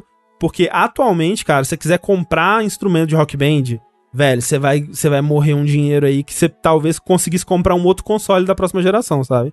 É Peraí, então o cara vai ter que comprar um PS5 que só tem até dezembro, ou ele compra o PS5 no lançamento ou perdeu tudo? Ou não? Tô Não, não, ele pode, ele pode exportar pro PS4, por exemplo, hoje em dia, se ele quiser. E aí vai funcionar o PS5? E aí vai funcionar, vai Ah. funcionar. é. Porque hoje em dia, se você for comprar o uma bateria, né, de, de é, do, do Rock Band 4, por exemplo, é uns 3 mil reais no Mercado Livre, assim. É, é absurdo, porque foi- foram produzidos poucos, né, e, e os que tem, que tá vendendo hoje em dia, o pessoal tá metendo a faca. Então é Hum. triste. Perguntar ali, eu acho que ainda faz sentido responder se vai ter como transferir os jogos do seu PS4, jogos digitais, pro PlayStation 5. Uhum. A sua conta da PSN ainda vai ser a mesma, né? Os jogos É. ainda vão continuar atrelados, você vai poder baixar de novo no PlayStation 5. Mas, por exemplo, o PT. Você quer o PT? O PT não tem como baixar mais o jogo. Mas tem como levar ele pro PlayStation 5 ainda, porque você pode. No PlayStation 4 tem uma função que é meio de. Exportar pra um. É, como é que falam mesmo? De. Não sei a palavra, mas eu entendo o que você quer É, sim. Você pode fazer meio que um arquivo só pra transferência dele, Sim. digamos assim. Um, é um arquivo de backup, digamos, que você pode fazer do jogo. Então você faz o backup do jogo pro, sei lá, pra um HD externo, pra um pendrive que cabe o jogo, qualquer coisa do tipo, e você pode copiar no outro. Eu vi isso numa matéria, eu não, eu não tinha, eu não vi isso em nenhum outro lugar, só nessa matéria, que falava do PT especificamente até. Que o PlayStation 4 e 5 vai ter uma função de transferência pelo Wi-Fi. Hum, Se você, você tem os dois consoles ligados, na, na sua conta conectada nos dois consoles, e estão na mesma rede Wi-Fi, você vai poder transferir assim. sei. Segundo a matéria que eu vi sobre isso. Isso tá na página de suporte do. do Ah, tá?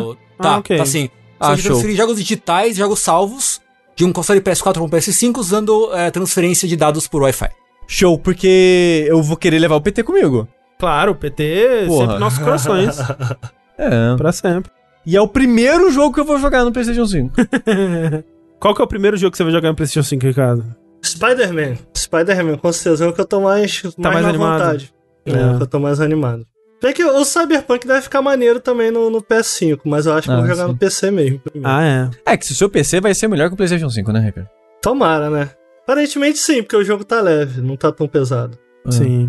É, mas é aquela coisa, né? O, o Cyberpunk ele adiou tanto que. Né, eu tava com medo, né? No começo do ano, eu tava, putz, mas vai lançar na beiradinha da próxima geração? Eu vou jogar ele no meu PS4 bosta, né? Vai ser triste. E agora eu não Uhum. vou precisar mais. Olha aí. ser Ele vai sair no mesmo dia que sai no Brasil o PlayStation 5. É, então.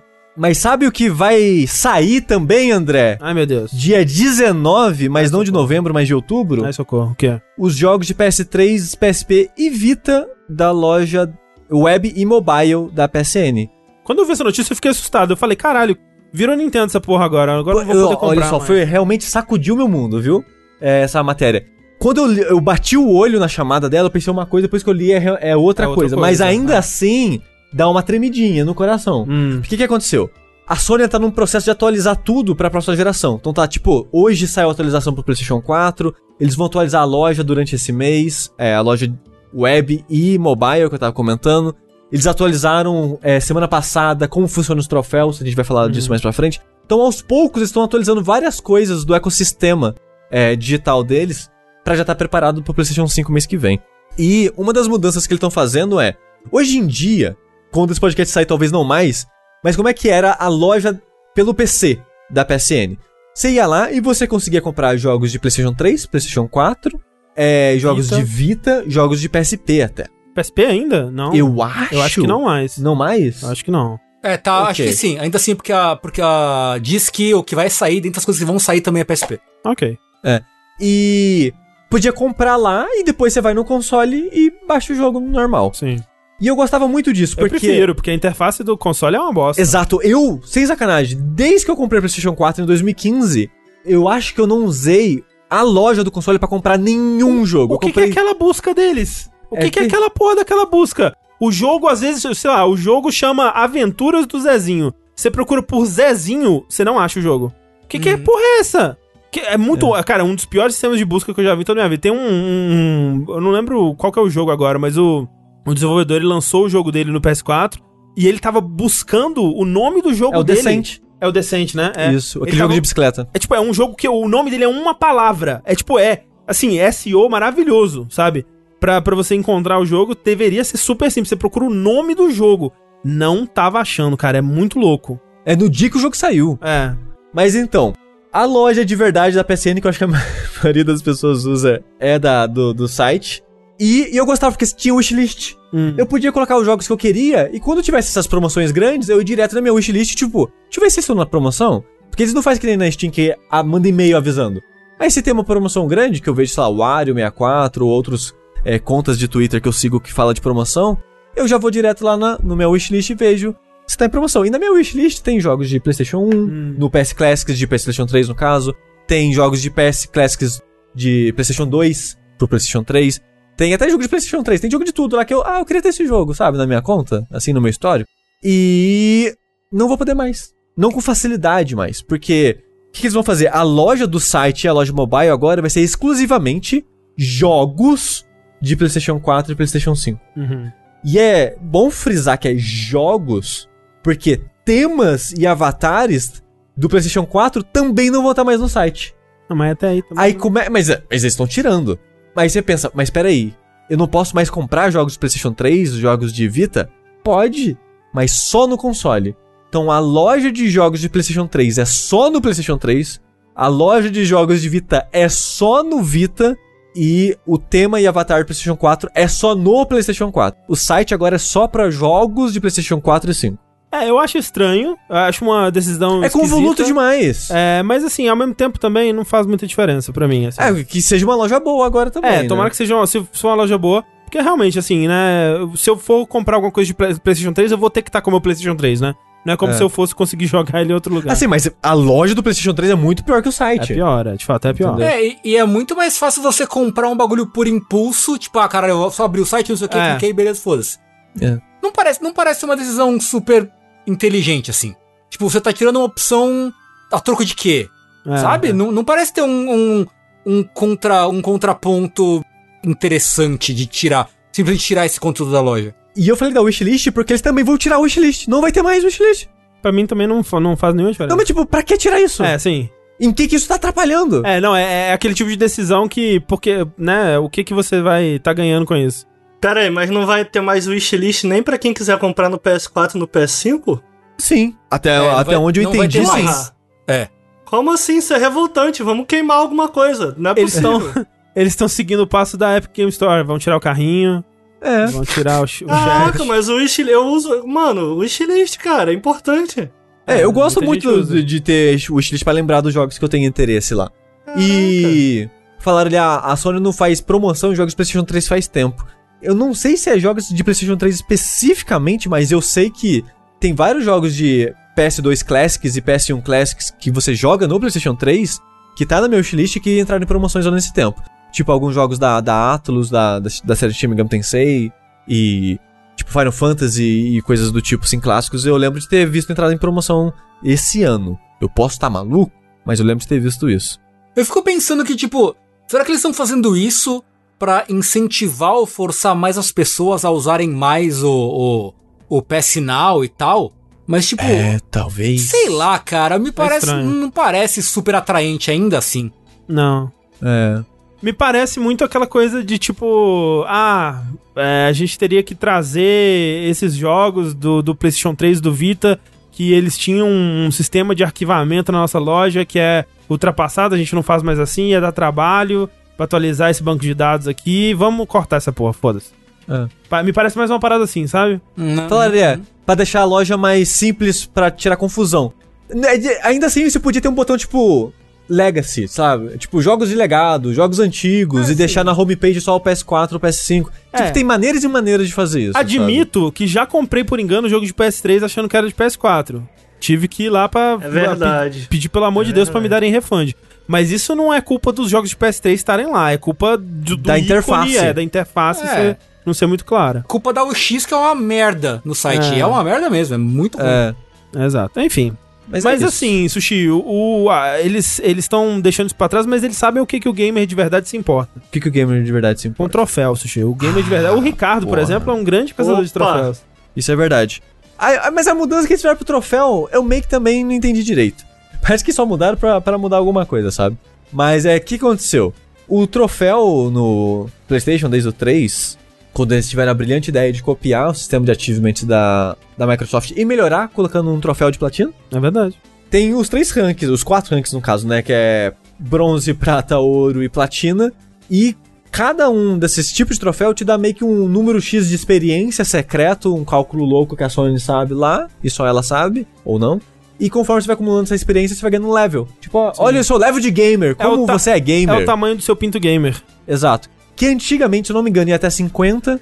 Aí no PlayStation 4 eles atualizaram pra 100 o level. E agora, pra transição do PlayStation 5, eles atualizaram pra 999.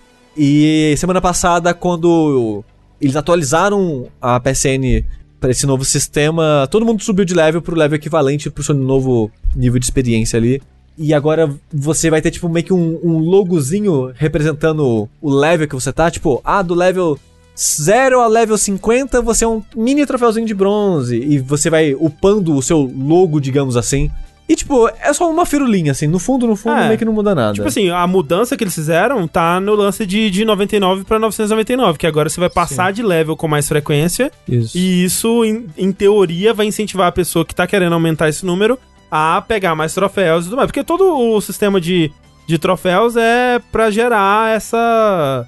Essa, essa, essa ânsia, né? Essa, Sim. essa vontade de tá pegando mais troféus e tudo mais. Tipo, nada me faz querer jogar mais algum jogo do que quando eu platino um jogo e penso, putz, foi legal platinar esse jogo, quero platinar mais um, qual vai ser o próximo? Isso realmente funciona comigo, eu me sinto fraco e manipulado, mas realmente funciona.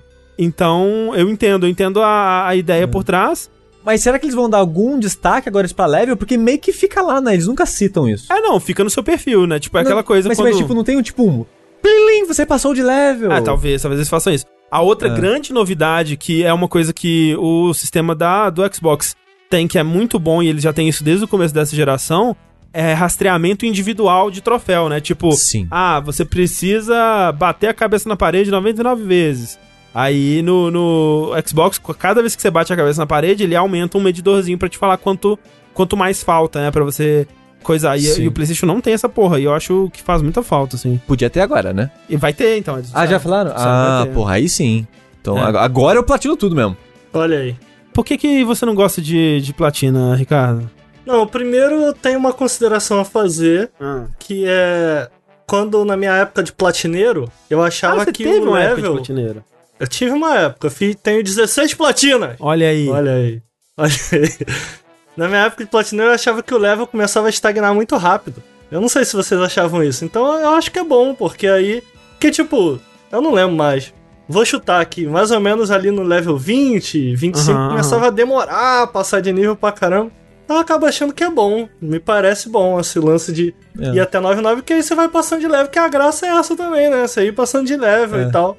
Ricardo, eu tava level, acho que, sei lá, 36. E eu tô agora no 400, não sei, sabe? Olha é. aí. Muito melhor. Então, mas, mas é, é aquela coisa de você, você ir pro 36 pro 37 vai demorar menos do, do que você ir do 421 pro Sim. 422, né? Isso sim. Então tem isso. Mas eu não sei, Ricardo, tipo, pra mim o level nunca me importou muito. Eu nem sabia, É. eu nem lembrava exatamente quanto que eu. Qual que era o meu level. Eu, eu lembrava, tipo, e, e até isso meio que foi ficando um pouco de lado pra mim. Mas eu me importava muito mais com o número de platinas, né?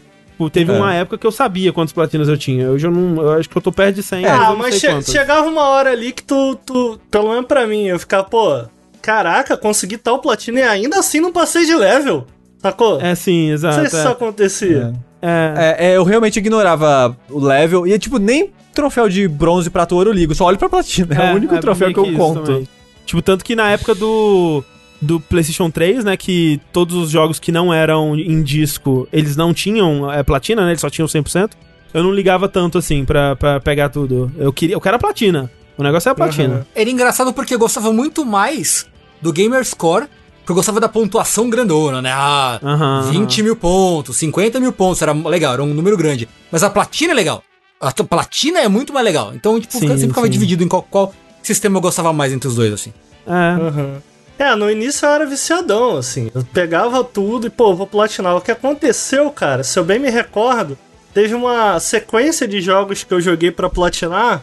Em que, quando eu terminei o terceiro jogo, platinei, consegui a platina, eu lembro que eu falei assim: finalmente estou livre desse fardo. E aí, quando eu falei, eu falei, caralho, meu irmão, fardo, né? Isso é pesado. Acontece. Porra, eu, de- eu devia estar fazendo isso, sacou? E aí foi quando eu comecei a pensar e decidi parar, que foi Killzone 2, que tinha um troféu que tu tinha que ficar, eu não lembro mais, mas era um negócio assim, tinha que ficar entre os 2% melhor do mundo no- na Caralho. semana. Um negócio, Caralho. era um negócio assim, cara, não lembro, era por aí. E porra, eu consegui, mas caraca, foi uma luta, cara. E tinha um do Resistance 2, cara, que era tipo assim... Mate 100 mil inimigos. Meu irmão, 100 mil inimigos era coisa pra caralho. Tipo, muita coisa. Cara, sério, pra lá de 300 horas, irmão. E eu porra. ficava no multiplayer daquela porra só pra pegar o troféu. E aí, eu- o, o, o último que foi realmente, falei, mano, chega. Que foi um do Red Dead Redemption 1. Uhum. Se eu bem me lembro, você tinha que juntar 10 pessoas numa sala privada. Amigos, 10 amigos seus. Um negócio Aham. assim, cara. E, cara, eu não conseguia juntar 10 pessoas. Tipo assim, ficavam 8, ficavam eu. Cara, só mais dois, só mais dois. E aí, quando eu consegui, eu falei, caralho, mesmo. Pô, eu lembro que eu passei uma semana assim nisso. cara. Caralho. E, tipo, eu não tava me divertindo, eu só queria fazer a porra do troféu. Só faltava ele. E eu fiquei assim, caralho, meu irmão. E aí, quando eu terminei isso, eu falei, cara, finalmente estou livre desse fardo. E, e aí, a partir dali, quando eu falei isso, eu falei isso em voz alta pra mim. Falei, cara, por que, que eu tô fazendo isso? Tipo, não, eu não tô me divertindo.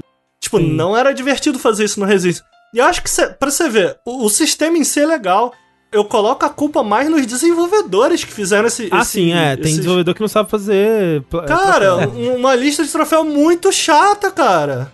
É. Porque, porque a parada em si é até legal, cara, entendeu? Do troféu e tal. Eu acho que eles começaram a perceber, me parece, que muita gente começou a jogar, eu acho, tá? Achismo.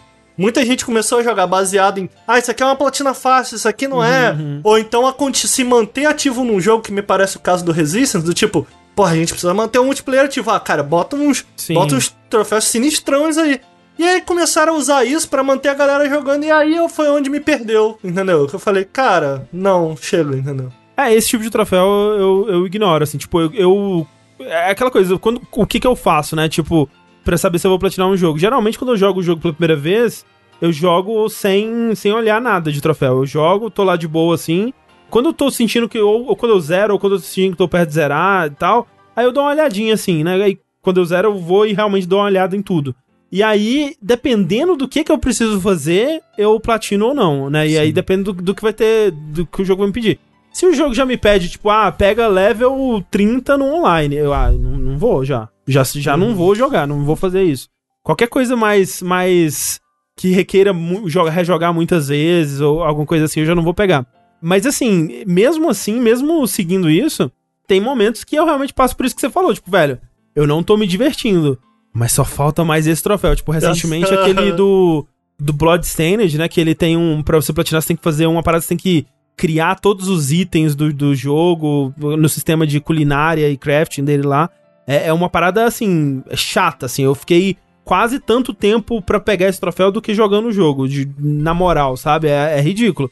E, assim, eu não tava me divertindo, queria que aquilo acabasse o quanto antes. Quando acabou, eu me senti muito bem. eu me senti feliz com mais uma platina, me senti completo. Não, não rola uma parada de você se sentir bem, mas meio idiota também? Eu, não. eu sei que eu me senti. Eu, cara, eu me sinto meio idiota. Tipo, Eu fico, eu fico por isso que eu feliz, parei. eu fico mó eu satisfeito me com a minha senti platina. bem. Hoje eu tô mais no nível do André, assim, eu... Sempre foi disso de tentar jogar o jogo sem olhar troféu pro... O troféu não influenciar a minha experiência com o jogo. É só uma experiência póstuma, digamos assim. E eu jogo o jogo, vejo a platina. Se for me dar muito trabalho dor de cabeça, eu já nem vou. Hoje em dia eu já nem ligo mais. Tipo, já teve a época, né, quando eu não tinha dinheiro pra comprar muitos jogos, tinha que comprar, sei lá, um jogo a cada um, dois meses. Aí eu platinava tudo. Foda-se, é, é o que eu tenho pra jogar. Então eu vou bater cabeça nesse jogo até platinar ele. Mas agora é só se, se é viável. Tipo, Crash 4. A platina de Crash 4 talvez é a, pra- é a platina mais difícil que eu vi em toda a geração do PlayStation 4. Caralho. Caralho, sério? É muito difícil de fazer se você quiser. É muito difícil. Então, assim, ó, quem platinar o Crash 4, parabéns. Você merece. Uhum. Troféuzinho Não, parabéns não, não dá parabéns não, senão a galera vai querer, entendeu? Não dá parabéns. Sabe qual é o meu problema, pra além É, disso? tá, pera, pera, Depois pera, que eu então, parei- pera, rapidinho, Ricardo. Se você platinou o Crash 4, foda-se. Ninguém liga. Boa, boa, é isso. Não, não, não, não incentiva não, cara. É igual, é igual, igual a galera fala, pô, fumar é estiloso. Não, fumar te mata, irmão. Não fuma não, entendeu? Não, não incentiva. Sim. Olha só, tem um amigo meu que quando eu, quando eu parei, ele continuou depois, né? Fazendo o Peraí, a troféu. Eu quero fumar ou a se- platinar, tá? Não, não, a fumar platinar. troféu. Fumar troféu.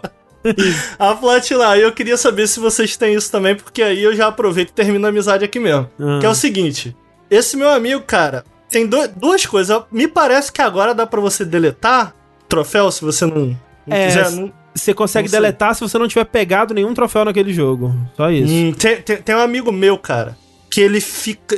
Algumas vezes a gente já brigou porque eu vou na casa dele, eu, sou, eu admito que eu sou meio abusado. Eu vou lá, ligo o videogame e começo a jogar. E aí eu entro num jogo que, que ele não quer platinar. Ah. Cara, ele fica maluco da cabeça. Ah, Ricardo, tu abriu o jogo. Aí, ganhou um troféu já. Agora eu vou ter que platinar. Ah, mano, não. Ele só foda. joga a parada. A- a- agora me parece que ele parou com o troféu, mas ele comprava todo mês a revista do PlayStation porque ele tava no ranking. Parece que a revista do PlayStation Ah. tem o ranking. Ele comprava todo mês, porra. Só faltou enquadrar, irmão. Todo mês ele lá na, na revista PlayStation fica, cara, para com isso, cara. Então ele tinha essa parada do tipo, cara, ele brigava, ele ficava puto se a gente a- a- abrisse o jogo. E tem uma outra coisa que eu ficava puto com ele, cara. Ele nunca tinha jogado Metal Gear. E aí saiu aquela coletânea no PS3, eu acho. Puta merda. E aí ele nunca tinha jogado, cara. Tipo, ele não conhecia história nada. Antes dele começar a jogar, cara, ele viu um monte de guia. E aí, tipo, ele começava a jogar, ele. Não, agora eu não posso avançar a história que eu tenho que caçar os sapinhos. Eu falei, mano, joga o é jogo, foda, velho. aí é foda. Depois tu começa a fazer isso. Não, porque aí eu vou ter que rejogar mais não sei quantas vezes, que eu vi um guia. E eu ficava, mano, caralho, cara. Isso é a parada que eu fico, cara. é, mas aí ele falava assim, mas eu tô me divertindo dessa maneira. Eu ficava meio puto. Falava, porra. É, cara, se a pessoa tá se divertindo, se esse é o jeito dela se divertir, aí, aí é problema É. dela, né? Mas assim, pra- eu, eu nunca cheguei a esse ponto. Pra mim, o, o jogo ele sempre veio antes. E, e mais assim, né? Tem muita gente que, que vai de, tipo. é, ah, eu quero comparar, né? Eu quero me ver no ranking, eu quero estar ser o número um, como ninguém antes foi, né? É, na- viajar o mundo com meus pokémons e etc. E isso pra mim nunca foi, tipo, pra mim o troféu sempre foi uma coisa pra mim. Tipo, eu ficava feliz de ter o troféu, sabe? Tipo, que nem a gente tava falando, eu não sei o meu, meu, meu level geral, sabe? Eu não sei nem quantos platinos eu tenho agora. É. Mas vocês não tinham essas duas coisas, fala a verdade. Não, Eu nunca tinha. tive. Nunca, tipo, eu, eu, eu fico triste de não poder, por exemplo, um jogo que eu começo e eu não gosto, eu não quero terminar. Eu fico triste de ter ele na minha conta lá com tipo 1%. Mexe um pouquinho com o meu, meu, meu, meu inconsciente. Gostaria de poder deletar, gostaria. Mas também não é, tipo, não vou impedir alguém de. Não vou ficar puto com alguém que jogo começou um jogo na minha conta nem nada assim. Uma vez o André brigou comigo. O quê? Olha aí. Mentira, eu só tô. Absurdo. É, o Sushi falou que. O Sushi não O silêncio do Sushi me, me disse que ele se importa. É, ele não falou nada. É, e qual isso da porcentagem? É, Me, me, me incomodou um pouquinho, mas. é, de boa. É, às vezes eu deleto o jogo. Se eu não peguei nenhum troféu, eu deleto o jogo. Mas se tá lá com 1%, foda-se. Tem você ia falar alguma coisa da sua relação com troféus. É, não, eu ia falar que, tipo, eu realmente não me importo, eu só, eu só platino jogo, jogo que eu gosto muito, assim. Aham. Eu acho que eu não tenho, eu não tenho 10 platinas. Tipo, ó, platinas Sei. que eu tenho, acho que eu sei de cabeça. Bloodborne, Jojo All-Star Battle, primeiro Blast Blue, Sengoku Basara 4 Sumeragi, o primeiro Hokuto no Ken Musou, e acho que... Calma, mais uma. E o Persona 5 Royal, só. Ah, ok. Per- Persona, Nossa. só Persona 5, tipo, seis platinas só tem. Nossa, mas platina de jogo de luta é tenso, Tengu. Parabéns. A do Blast Blue deu é. trabalho, deu trabalho. Deu trabalho. Inclusive, eu lembrei, cara, que uma das coisas que me deixou puto também nessa minha transição de virar hater de troféu foi que eu tava. fal- Ficou faltando. Meu PlayStation quebrou quando tava faltando uma trial do game no Street Fighter 4. Faltava só aquilo pra platinar, cara. No Super, né? Super Street Fighter 4. E aí queimou, Ah, cara. E aí eu teria que, merda. refazer todas as trials. Nossa Eu, senhora. eu cheguei muito perto de platinar o, o Super, né? É. Depois os outros eu não mexi, não. Eu tenho do Bassara 3 também. Eu tive minha, minha época de caçador de, de conquista no Xbox. Podia contar essa história aqui até. É, daqui que teve que ter. Que um cara que eu entrei pra um grupo de caçadores de conquistas. E um dos caras teve que fazer uma retratação pública porque ele roubou pra pegar uma conquista e tal. é, mas eu depois eu larguei essa vida. Não dava, não. Não, e no Burnout, cara, tinha uma platina que precisa- precisava de uma PlayStation câmera. Eu lembro Ah, até é, hoje né? que eu paguei, eu paguei um maluco no UOL, cara, pra ele entrar na minha conta, Ah! tirar uma foto e eu ganhar a platina. Só eu falta essa pra ele. mim no Burnout, inclusive. É, pois é, paga lá, o maluco do UOL cobrava 50 conto, O irmão. pessoal tá de sacanagem também. Platina Não, com o PlayStation Live. No, do Rock Band 2, quando lançou o Rock Band 2, eu, eu não sei se isso tinha no 1 também, mas a, a guitarra do Rock Band, é, ela tinha uns botões embaixo, né, que era pra você fazer solo. E a guitarra do Guitar Hero, a, a que eu tinha, pelo menos na época, não, não tinha esses botões embaixo. Então, e tinha um, um troféu no, no Rock Band que era fazer um solo de alguma música lá só usando os botões de baixo, eu não tinha como. E eu fui numa locadora na casa do caralho em BH pra alugar essa guitarra e, e fazer esse troféu. E platinei o Rock Band 2. Olha aí. Enfim, essas são histórias de, de troféu, a, gente histórias de falou, platina. a gente falou mais de troféu do que do, do PlayStation 5. Que é o que mais importa, afinal de contas. Ainda no tópico de PlayStation, mas não exatamente em PlayStation, temos notícias sobre o nosso querido bom velhinho, Ken Kutaragi. Olha só, Olha o homem, aí. o homem que sozinho, sem ajuda de ninguém, criou o primeiro PlayStation. Ele manifestou o PlayStation de seu próprio corpo. Pariu Exatamente. como se fosse um filho. Pois é. Ken Kutaragi, né, que é dito o pai do PlayStation, um cara que foi engenheiro na Sony por muitos anos, ele trabalhou no projeto de PlayStation junto com a Nintendo, na época que era, que era uma coisa do com a Nintendo. É, ele foi o cara que trouxe meio que a Sony pra era digital, né? Enfim, tem, tem um livro muito legal que fala sobre ele que chama Revolutionaries at Sony. É um livro muito bom, inclusive, recomendo. Ele começou na Sony nos anos 80, 70, né? Uma coisa assim. Nos anos 70, nos anos 70. E ele ficou lá até 2009, acho, uma coisa assim, é, uma né? coisa assim. dois- acho que do- é por aí. Acho que foi, é, é, foi 2011. Ele ficou até 2011 lá, né? Porque Hum, ele é, foi e- CEO, depois saiu, aí virou virou conselheiro, né? Enfim, ficou um tempo lá e tal. Mas é um cara que, que foi a, a, a- cabeça PlayStation por muito tempo. Ele, ele meio que liderou o PlayStation até o PlayStation 3, né? Que até que ele meio que virou piada, virou meme, né? Porque ele falou, Sim, ah, você vai ter sim. que... Atribuíram a ele coisas tipo, ah, você vai ter que arrumar dois empregos pra, pra comprar um PlayStation 3. Que, na verdade, ele não falou isso, mas enfim. atribuíram a ele ess- essas coisas. É, mas tem, tem muito da. Porque ele, ele tava subindo nos cargos da Sony, né? Aí na época Aham. do PlayStation 3, ele começou a cair, né? Ele começou a ser é, empurrado pra cargos menores, que é uma coisa que a gente comentou sobre o Yoshinori Ono, né? Na Capcom e Sim. tal. E muita Sim, gente, assim, isso obviamente nunca foi dito pela Sony, nem pelo Ken Kutaragi, mas muita gente acredita que tem a ver com essas decisões que foram tomadas no, no PlayStation, né? No PlayStation 3.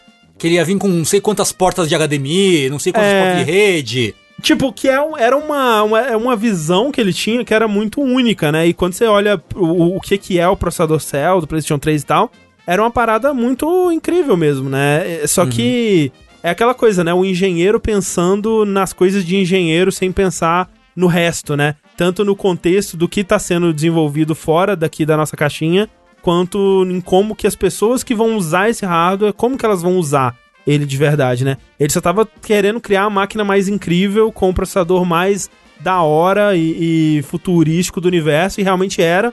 Tanto que na época que o PlayStation 3 saiu, tinha todo aquele lance de que algumas empresas compravam o PlayStation 3 para usar como centro de processamento, porque era o processador mais eficiente e barato para um certo tipo de, de processamento de dados. E era mais em conta do que comprar computadores mesmo, né? Data centers pra isso. e tal. Usava pra lançar míssil. Exatamente, pra Esse não era o pesquisar. PlayStation 2 ou era o 3? Eu não lembro, eu não lembro. Eu o- acho, eu acho que se duvidar foram nos dois. É, teve o lance do Folding at Home, né? Aquela coisa toda. É, então era realmente um processador muito da hora, mas que não foi, não foram as melhores decisões, né? Pois é, pois é. É, e aí, enfim, o, o Kutaragi nessa época começou a, a- a cair, a subir pra baixo, né? Ele Isso. ganhou cargos de nomes mais pomposos, mas cada vez com menos influência direta no que, no que, no que tá- acontecia ali na Sony. Até que ele veio conselheiro, foi dar aula, né? Ele foi, foi professor é, universitário por um tempo e tal.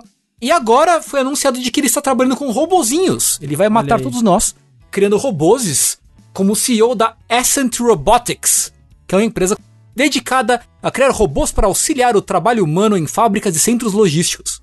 É, você falou substituir de uma forma curiosa aí. É. Pois é, tem que ver isso aí. Eu gosto que a, a justificativa dele é que, ah, eu, né, as pessoas estavam. falam muito, né, de, pô, será que a gente vai substituir a mão de obra humana por robótica, né, e tal. Mas aí veio a pandemia e provou que a gente tem que substituir mesmo sim, porque as pessoas ficam doentes e não podem trabalhar, a gente precisa de robô.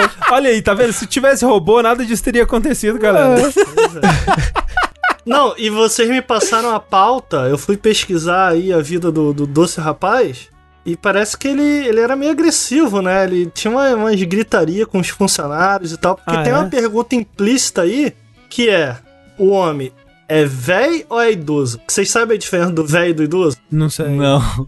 O idoso, ele é bonzinho. Sabe aquele idoso que ele, que ele te trata bem e tal? O velho, ele aglomera na, na, na, na pandemia. Ele é meio, ele é meio fascista. Eu, esse, ele me parece velho. Entendi. É, parece velho. Não me parece idoso. Eu li que ele, ele, ele gritava muito. Ele era um líder muito... Um líder muito brigão ali. Ah, É, ele, né? ele arrumava muita confusão na Sony, assim. Ele, ele arrumou- teve, teve, entre aspas, que arrumar confusão na Sony, né? Pra meio que comprarem a visão dele de, de tecnologia digital no começo, né? Então eu acredito que ele seja meio velho, sim. É meio velho. É É o velho da. Sony. É, o- é o velho da Sony. Tem É o velho da Sony. O velho da Van e agora ele é o velho da Sony. E é triste porque a minha visão dele, e é a única visão que eu tenho dele, é o vídeo do Mega 64. Exatamente. Que é ótimo, é ótimo, inclusive. ótimo. é que, que ele tá um idoso lá. Sim, ele tava Aham. idoso. Ele foi representado É, ele como tem idoso, cara de é. idoso, mas me parece que ele é velho. É que nem É. o Miyamoto. Você acha que o Miyamoto é velho ou idoso, ah, Ricardo? Ah, não, ele é idoso. Minha moto é idoso. Não, eu, eu acho que ele só faz cara de, de É, bonzinho. Olha, eu acho que no Sério, fundo... cara? Não. acho. Nossa, nossa, deve Fala tra... isso não. Nossa, ele é só na chicotada. Pô. Ele deve arregaçar os caras. Devia, né? Hoje em dia ele tá só brincando com... Cara, Nas cavernas Andando nas dele. cavernas, Isso. brincando com os cachorros. Plantando coisa no jardim. É. É. Mas enfim, ele tá lá, ele diz que tá fazendo esses robôs aí pra logística e tudo mais. Diz que, que é, é um trabalho difícil, mas que ele tá acostumado já porque ele teve que lidar isso com o PlayStation. Então que ele é bom nisso, supostamente ele é bom Uhum. nisso. Gritar com as pessoas. É, ele, ele entrou como CEO dessa, dessa empresa, né? Ele supostamente não está ganhando é, salário. Olha aí. Isso é coisa Pelo de idoso, dele. Ricardo. O que, que você acha disso? É verdade, é verdade. Pô, tá, tá muito difícil categorizar ele, cara. É, mas isso é um investimento pro futuro. imaginei. Ricardo, ele tá querendo tirar o trabalho dos humanos, Ricardo. Olha aí, então é velho, então é velho. Voltamos.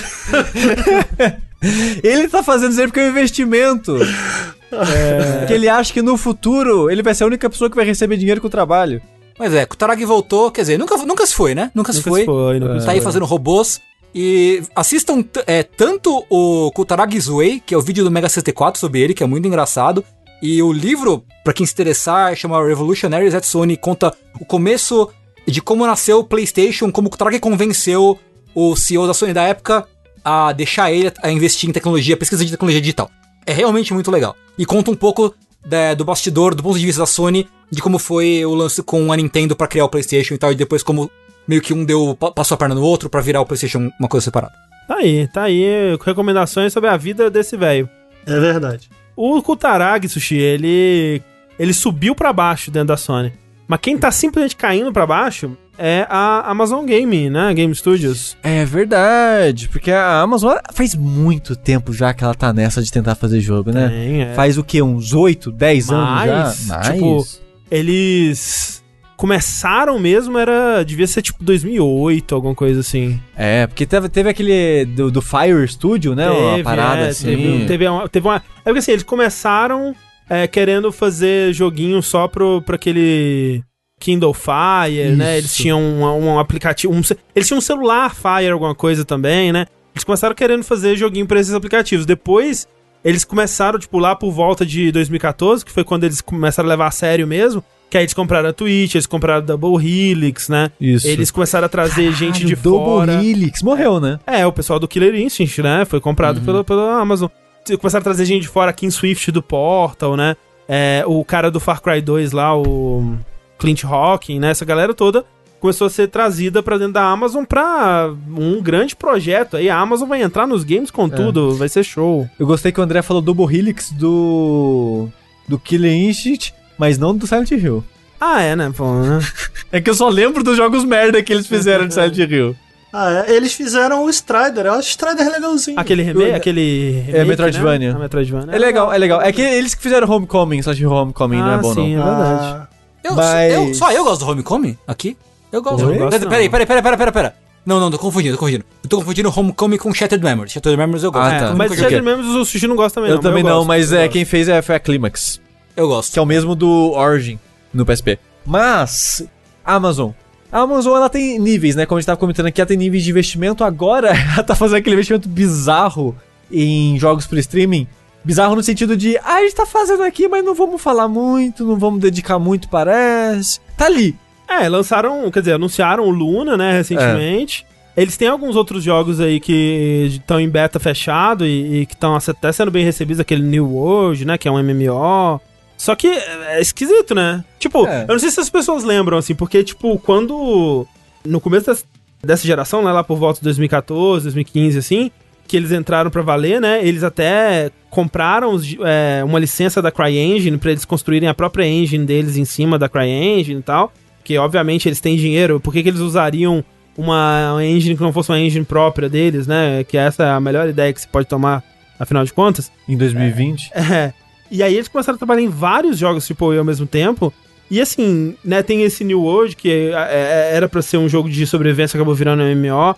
Tem um, um Project Nova, né, que ele surgiu como um jogo de estratégia e a ideia dele era usar os, servi os servidores da nuvem da Amazon pra fazer um jogo que nunca seria possível em nenhum outro lugar, né, Pra mostrar o poder da, da AWS. E aí o jogo teria 10 mil jogadores simultâneos, né, se enfrentando, que parece uma ótima ideia também.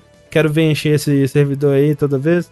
Agora, um jogo que eu desafio, desafio qualquer pessoa no chat a se lembrar é aquele Breakaway. Vocês lembram dessa porra? Não? sei que porra é essa. Eu não. acho que o nome é familiar, mas é porque talvez seja genérico o suficiente. É, o, o- esse Breakaway é um jogo que ele era um, um jogo competitivo, assim, esportes, né? Que ele era uma mistura de, tipo, um, um MOBA com um basquete meio louco, que você tinha que pegar uma bola e levar pra fazer a cesta, e aí, enquanto isso, os outros caras eles tentavam te atacar com armas e Você tá inventando isso agora, André. Velho, é Caraca. muito doido, porque eu fui procurar sobre esse jogo no Google, no, no YouTube, e quase como se ele não tivesse existido mesmo. Eles fizeram um puta de um evento, uma live na época pra anunciar o jogo, pra mostrar que eles fizeram um evento num navio e eles trouxeram os caras pra jogar ao vivo, Ah, assim. verdade. Agora eu tô lembrando desse jogo, cara. Tô vendo o vídeo aqui, cara. Não, e aí, olha que doido, eu fui procurar o registro dessa porra. Sabe, não, sabe quantos views tem a- essa live, essa puta live milionária com jogadores profissionais pra mostrar esse jogo super, tipo, um dos frutos desses nossos milhões de investimentos aqui. A live, gente, tem 800 views. Tipo assim, Caralho.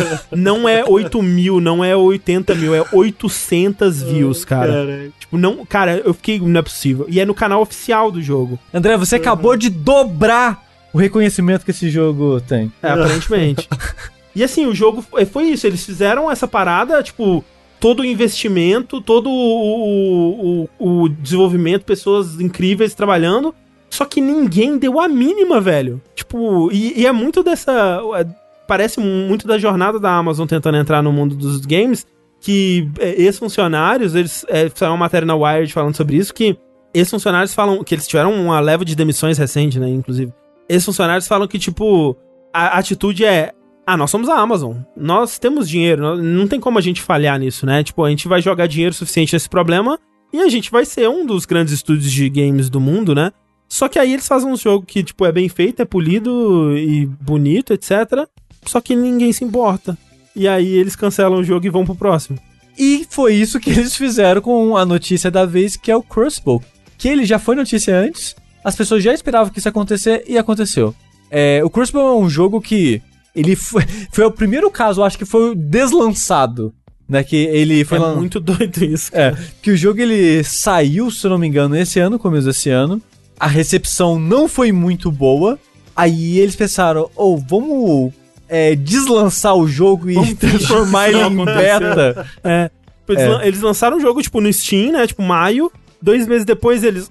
Vamos não fazer. Vamos fingir que a gente não fez isso? E tiraram o jogo e colocaram ele em beta fechado. É, e tiraram. A, a ideia deles era, ok, a gente vai deslançar o jogo aqui rapidinho para corrigir alguns problemas, alterar o. melhorar como o jogo funciona. Tipo, eles tiraram do ar alguns, med- alguns modos de jogo para focar só no principal, para depois eles voltavam com eles melhorados e coisa do tipo, né? Parece que estavam tentando. Só que ao mesmo tempo fica aquele gostinho de. Hum. Deu merda, hein? É. Não sei se um jogo online em 2020, onde a competição não para, não sei se volta à vida, não. É, e ele é, ele é meio que o quê? Ele é um Battle Royale? Eu uma não tenho- mistureba? Então eu não sei exatamente o que, que esse jogo É, é. eu acho que ele tem um Battle elementos de Royale, Battle ele, Royale. ele é meio que um, um jogo de tiro em terceira pessoa com poderzinho entre times, mas que tem objetivo no mapa, e tem acho que Ah, uns sei. mob e tal. É, é meio que tudo misturado, assim, mas ele é Sei, um sei. jogo de time, não sei se é 3x3, sei lá. é- são times pequenos se enfrentando, se não me falha a memória. E o que aconteceu foi que agora, recentemente, eles anunciaram que eles vão descontinuar o jogo de vez. Eles não É. vão terminar, eles não vão relançar o jogo. Eles só vão encerrar as atividades a princípio do, do modo de você procurar, né, partidas, mas ainda vão deixar ativo por um tempo você criar partidas, né? Você chamar amigos e fechar uma sala pra jogar por um tempo. Mas aí, eu não lembro exatamente a data, mas depois de um tempo eles vão encerrar isso também. E é um jogo que eu acho que eles vão fazer isso porque deve ter tipo 15 pessoas jogando, né? É, o interesse não tava lá, realmente. É. É, Quando ele lançou, ele até que teve um, um- uma atenção legal, né? Da hora. Foi o jogo que mais chamou atenção desses, dessas tentativas da Amazon. é, foi o que mais chamou público e tal. Ele chegou a bater uns números legais na Twitch quando, quando lançou. Mas caiu muito rápido, né? E, e a, a- a- tinha muita coisa pra fazer ainda no jogo, né? Tinha, a percepção do pessoal é que é, o jogo não tava lá ainda, né? Então eles chegaram nisso, mas perceberam que eu não sei o que, o que que levou, na verdade, porque eu lembro também que uma das coisas que eles disseram quando deslançaram o jogo, né? É, é que eles iam trazer ele de volta pra repensar sobre coisas, né? E refazer, melhorar coisas, mas que também o foco tava mudando pra focar no New World, né? Então já parecia nessa época mesmo que eles já estavam meio que desistindo dele, né? Eles meio que, ah, não é esse então, eu acho que o foco tem que ir pro New World, hein, galera? E parece que foi isso, parece que atualmente o foco deles tá nesse New World, que também, assim, tem coisas. Eu já vi gente falando bem e tal, mas já vi gente. É foda, né? Um MMO em 2020, né? Hoje em dia é difícil de você lançar um MMO do zero em 2020. Eu imagino, né? Não tem tantos assim, né? Mas hoje em dia a galera já tá bem estabelecida os MMOs que elas curtem, assim. né? Vendo de fora, pelo menos. tipo, né? a Namco vai lançar MMO agora. É? É. Bom. Eu esqueci, é Blue Protocol, eu acho. Protocol Blue, uma coisa assim. Aham. Eu vi esse anúncio, sei lá, em algum lugar da internet, eu vi esse jogo e falei, nossa, que jogo é esse? Aí eu fui ver um MMO da Namco. Hum. Eu, ok. Quem Tá aí, diria, né? né? Tomara que ache seu público, né? Afinal de É. contas. É. Curioso, né? Parece que eles estão indo de várias, vindo de várias frontes aí, mas nenhuma delas parece que tá sendo feita com o cuidado ou com o entendimento de mercado que se esperaria, né? O New World parece que tá dando certo. É, parece que tá, é o que mais tá dando certo. Mas também eu não. Você tem, escutado boas coisas dele ultimamente? Porque tem um tempo que eu não ouço falar, mas na época que Não, eu eu, ouvi... eu assisti alguns streamings só, Ah. né? Mas em relação a, público assistindo, pelo menos tinha bastante. Só que, cara, Ah. só o que eu via era a galera fazendo um grind tosco pra caralho. Então, assim, não me interessei nem um pouco. Uhum, uhum. Mas teve uma galera, tinha uma galera assistindo, né? É, não sei. O, o, o Amazon Luna me parece interessante, né? Se eles souberem pra onde levar, parece um modelo legal. Sabe, sabe, cara? Caralho, eu acabei de sentir isso agora. Hum. Não sei porque eu não liguei isso antes. Sabe o Prime Video? Hum. Que é aquele lugar que tem séries e filmes legais, mas a estrutura é um lixo Aham. e não funciona direito, e a legenda não funciona direito, e o aplicativo não funciona direito. Nada funciona direito É, naquela eu não Tipo, diria- a ideia é legal, Sim. tem coisa legal, É. mas o serviço não é bom. É, eu, eu, eu diria que ele não é um lixo, mas ele é frustrante, né? Ele, é- ele tem vários pontos ali de, de bastante frustração. Tipo, É, e é isso que eu sinto com as coisas, a empreitada de jogos da Amazon, sabe? Ah. Tipo, tem coisas legais ali, tem ideias legais, ou até jogos legais, mas parece que não tem um suporte direito por trás disso, sabe? sim. É, é tipo, Não sei. o que dá pra resolver colocando muito dinheiro, eles resolvem, né? Que é ter um catálogo da hora e tudo mais. Se bem que né, ter um sistema legal também deveria se resolver com dinheiro. Tipo, eu sinto que, que o, o lance de games da Amazon era meio que, tipo, ok. Era como se o Prime Video tivesse só sei lá, programas do 1406 e medalhão persa, assim. tipo, ele tá lá, ele existe, mas ninguém se importa, só vai tipo, jogar meio que ironicamente e, e parou por aí, sabe? É, sei lá, eu não gosto muito do jogo, não fica me parecendo muito. Pô, o que, que, que, que o jovem tá gostando É aí? isso, Vamos dar uma é. olhada no algoritmo. É, O que, é que o muito jovem jogo tá Bota um por- urso aí, jovem gosta de urso. e aí sai essas paradas, assim, tipo. É, parece muito lá. jogo feito por comitê mesmo, né? Assim, É. tem essa sensação mesmo.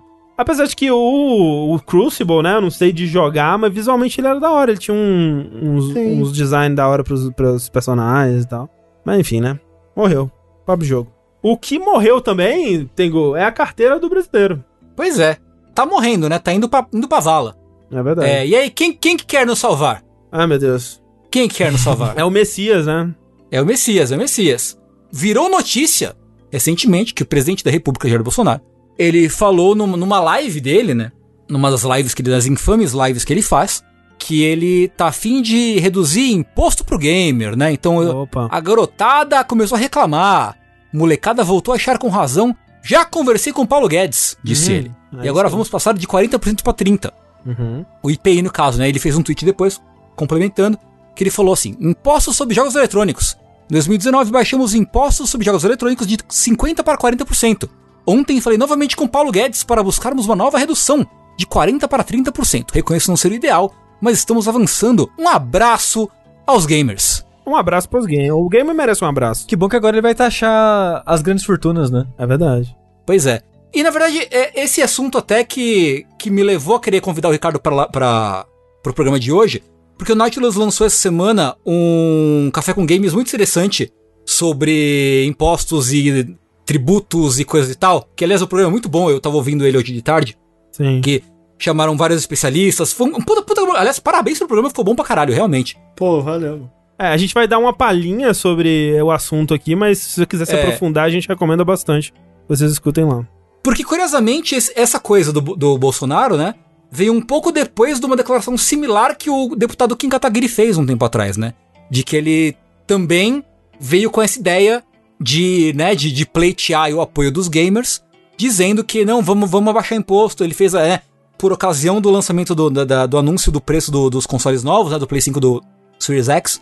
Ele fez aquela, aquele, aquele gráfico infame, né? Tipo, ah, coloca lá IPI, confins e não sei qual, não lembro agora qual é o nome do, do, do outro, do outro imposto. Ah, o seu jogo, em vez de custar 500 reais, vai custar 60 reais, uma parada dessa, assim. Que é bem, tipo, uou, n- não é bem assim e tal. E aí tá essa, essa história de, de políticos falando que vão, não, não só isso, não, não é exclusividade de um, de um, né, deles. É, é um papo que, que vem surgindo de várias frentes, de, que é o político querendo falar que vai abaixar imposto e que isso vai imediatamente e automaticamente dar-se a entender de que isso vai reduzir o preço do, do videogame, do jogo, do console pro consumidor final. Isso também não é de hoje, né? É uma coisa que vem de anos, a gente viu. é, Ah, é? Não sei, talvez você que tá ouvindo, você que tá assistindo ao vivo, tenha vivido o todo o lance do jogo justo, as games e tal, né? Então não é de hoje figuras querendo, sei lá, querendo subir na, na- no Everest político por cima do. usando o gamer como banquinho, né? Como trampolim. Mas isso tá ficando cada vez mais comum, né? E eficaz, aparentemente, por algum motivo. Uhum. Eu acho que é eficaz porque a gente, até mesmo, eu conversei com alguns desenvolvedores pra. Bom, peraí, vamos começar. Do começo. o que que aconteceu? É porque é um assunto muito complexo que envolve muitas coisas, cara. Sim, sim, então, sim. o Kim Kataguiri, ele fez esse requisito de informação, né? Em que ele mandou uma proposta ah, de redução de imposto anexado uma pesquisa de mais ou menos 27 páginas, feita pelo, pelo próprio Congresso, em que ele justificava ali a redução dos 15%. O, o principal argumento teórico dele ficava aparecendo pelo que ele falava, que era o estudo, mas o estudo em si, apesar de muito bom, e inclusive eu recomendo pra caramba que leia, inclusive vocês, cara, é um estudo muito interessante porque ele dá um puta panorama da indústria brasileira de games, que muitas vezes a gente não tem com tanta Uhum. profundidade assim. Uhum, uhum. E são 27 páginas digeríveis, assim, não é uma parada que tu vai ficar presa em um monte de termo. Então, tipo, a pesquisa é muito boa, cara, em si. Só que a pesquisa é isso, ela, ela dá um panorama e ela dá algumas direções vagas de políticas públicas favoráveis ao meio de videogames. Então, o que o Kim Kataguiri propõe, ele não está diretamente ligado a pesquisa em si e nem a pesquisa que a pesquisa que ele utilizou. Uhum. Tipo, a pesquisa que ele utilizou, utilizou outra pesquisa como base. Para boa parte, que é a, o segundo censo da indústria brasileira de jogos digitais. E com a gente lá, no Café com Videogames, a gente chamou o Pedro Zambon, que participou desse censo. Ele fez Uhum. parte desse censo. Então, por isso, eu convido aí a galera que quiser aprofundar a ouvir o podcast, porque, cara, é melhor que você ouçam dele do que de mim. Uhum. Talvez eu possa até, aqui, tentando resumir aqui alguns pontos, posso até ter alguns erros. Então, eu recomendo ouvir lá. E aí, pra debater isso, cara, eu acho que é um assunto muito complexo, porque, primeiro, eu acho que é muito importante deixar claro, cara. Todo mundo quer pagar mais barato que em videogame. Ah, sim. sabe? Uhum. Nin- Com Ninguém certeza. é a favor de imposto, cara. Eu não sou a favor de imposto. Durante, durante essa minha pesquisa que eu fiz, em que eu li esses estudos, eu vou citar aqui na página 263 do, desse censo, do segundo censo da indústria brasileira de jogos digitais. Ela fala assim: é um coach curtinho. É possível afirmar que pelo menos 72% do preço final de jogos e consoles sejam relativos à carga tributária, percentual que figura entre os maiores tributos do mundo para jogos e consoles. Porque a gente muito. A gente ouve muito falar disso, né? Que é o maior do mundo. E eu fiquei, cara, é o maior do mundo? Isso era parte da minha pesquisa. E, cara, de fato tá entre os maiores do mundo. A gente de fato paga é, é, o PlayStation 4 na sua época de lançamento. Cara, a gente pagou o PlayStation mais caro do mundo. O PlayStation 5 é o segundo mais caro do mundo. Então, tipo, porra, cara, a gente paga percentuais extremamente abusivos de, de imposto. Lá no podcast, a gente inclusive chamou o Rick Sampaio do Overload para conversar um pouco com a gente. A gente inseriu algum. A gente fez algumas inserções ao longo do podcast para explicar por quê. Por que, que a gente paga tanto Uhum. é, em videogame. Eu convido quem quiser entender mais. Acho que isso não é necessariamente a pauta aqui, mas lá é isso. Na- lá na pauta a gente fez isso. Eu queria falar sobre imposto de videogame, mas eu que- queria entender o histórico do Brasil com imposto, o histórico do Brasil com políticas voltadas para videogame, para a gente conseguir falar com mais propriedade em cima da proposta. No caso, a gente ainda não tinha recebido essa informação do Bolsonaro, eu vou chegar nela. A gente tinha só a proposta do Kim Kataguiri pra gente analisar de um ponto de vista amplo, né? A proposta do Kim Kataguiri. E não só porque, diretamente, é muito. Eu tento deixar claro, cara, que bater na tela, cara, a gente é contra, ninguém é a favor, todo mundo quer pagar menos.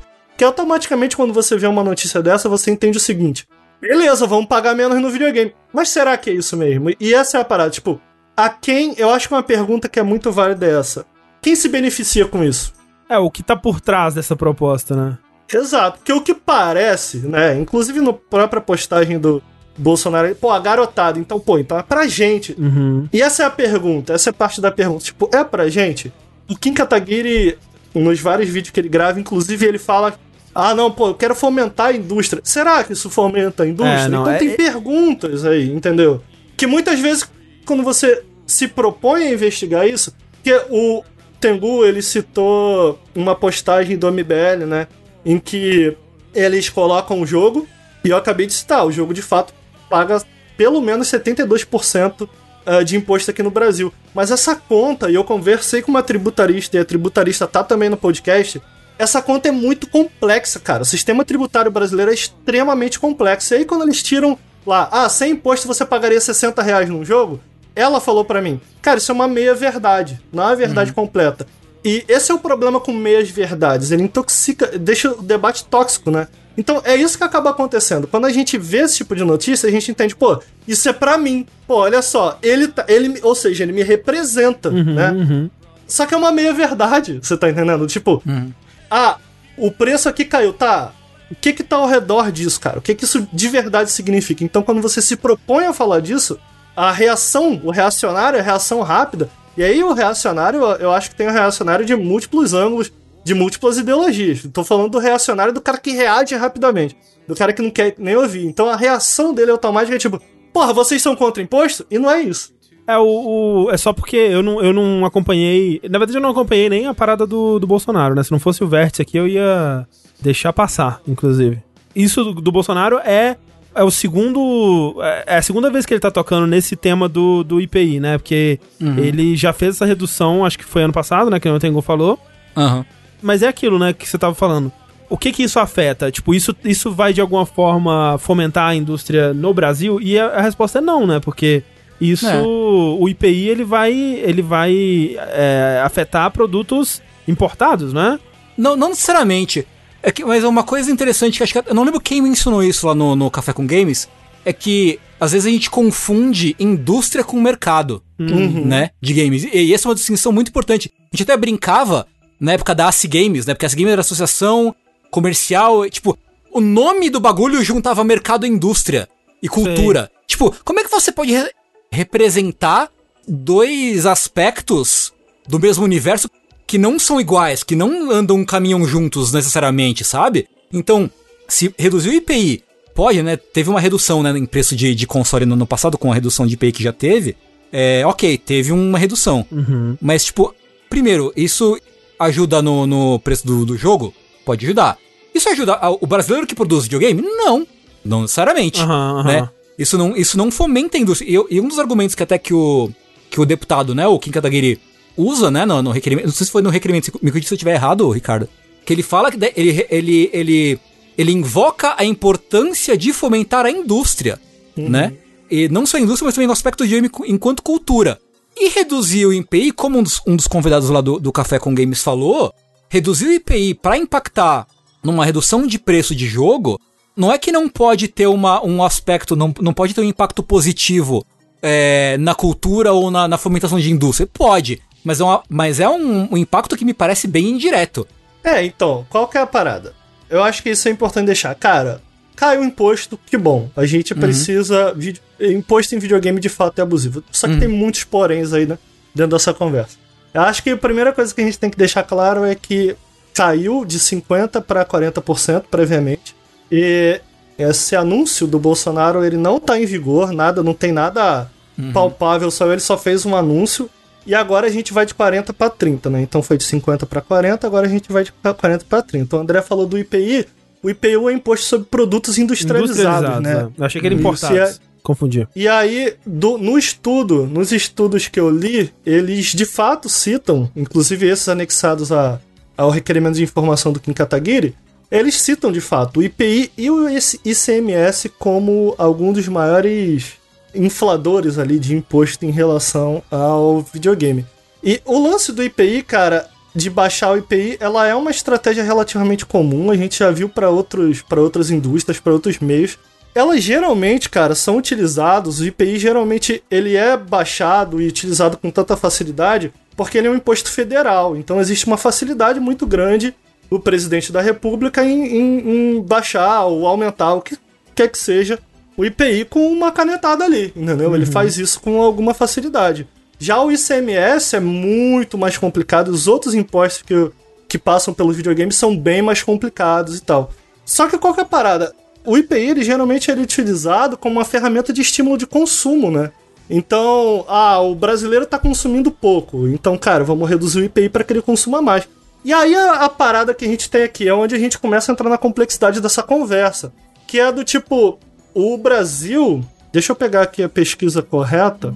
O Brasil durante a durante a pandemia, o setor de games expandiu. A Sony reportou um aumento de 149%.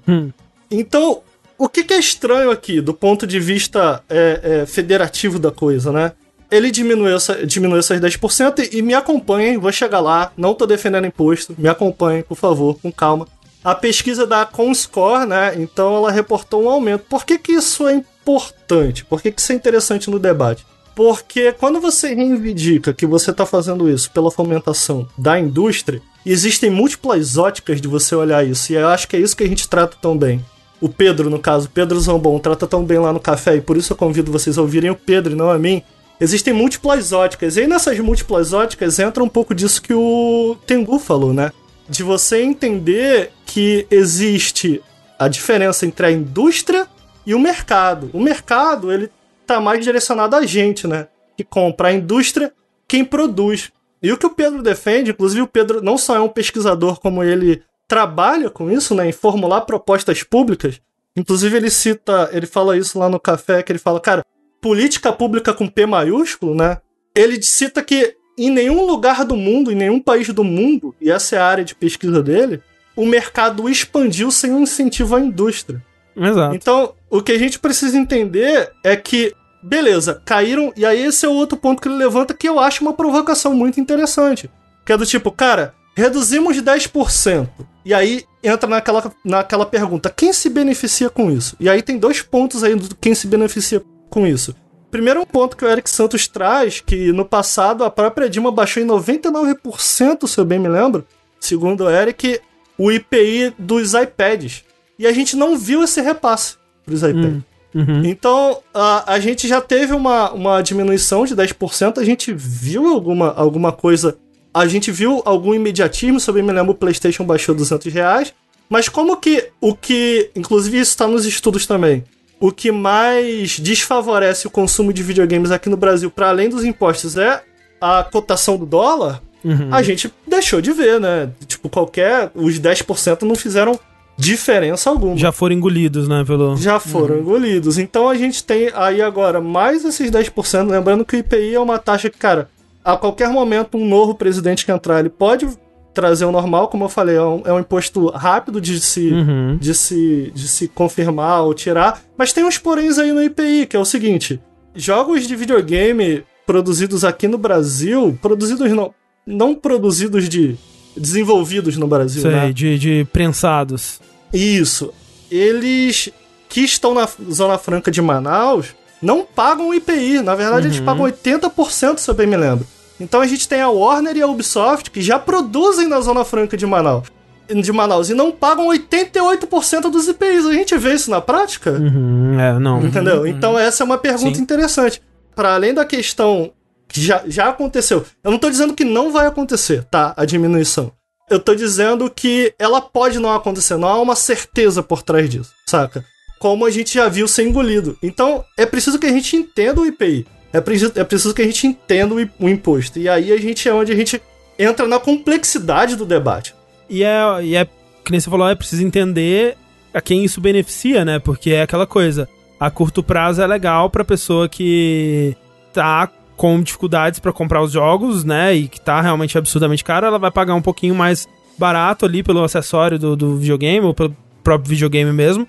E isso é legal, mas isso, na verdade, como, como você tava falando, não, vai afetar a indústria de nenhuma forma, né?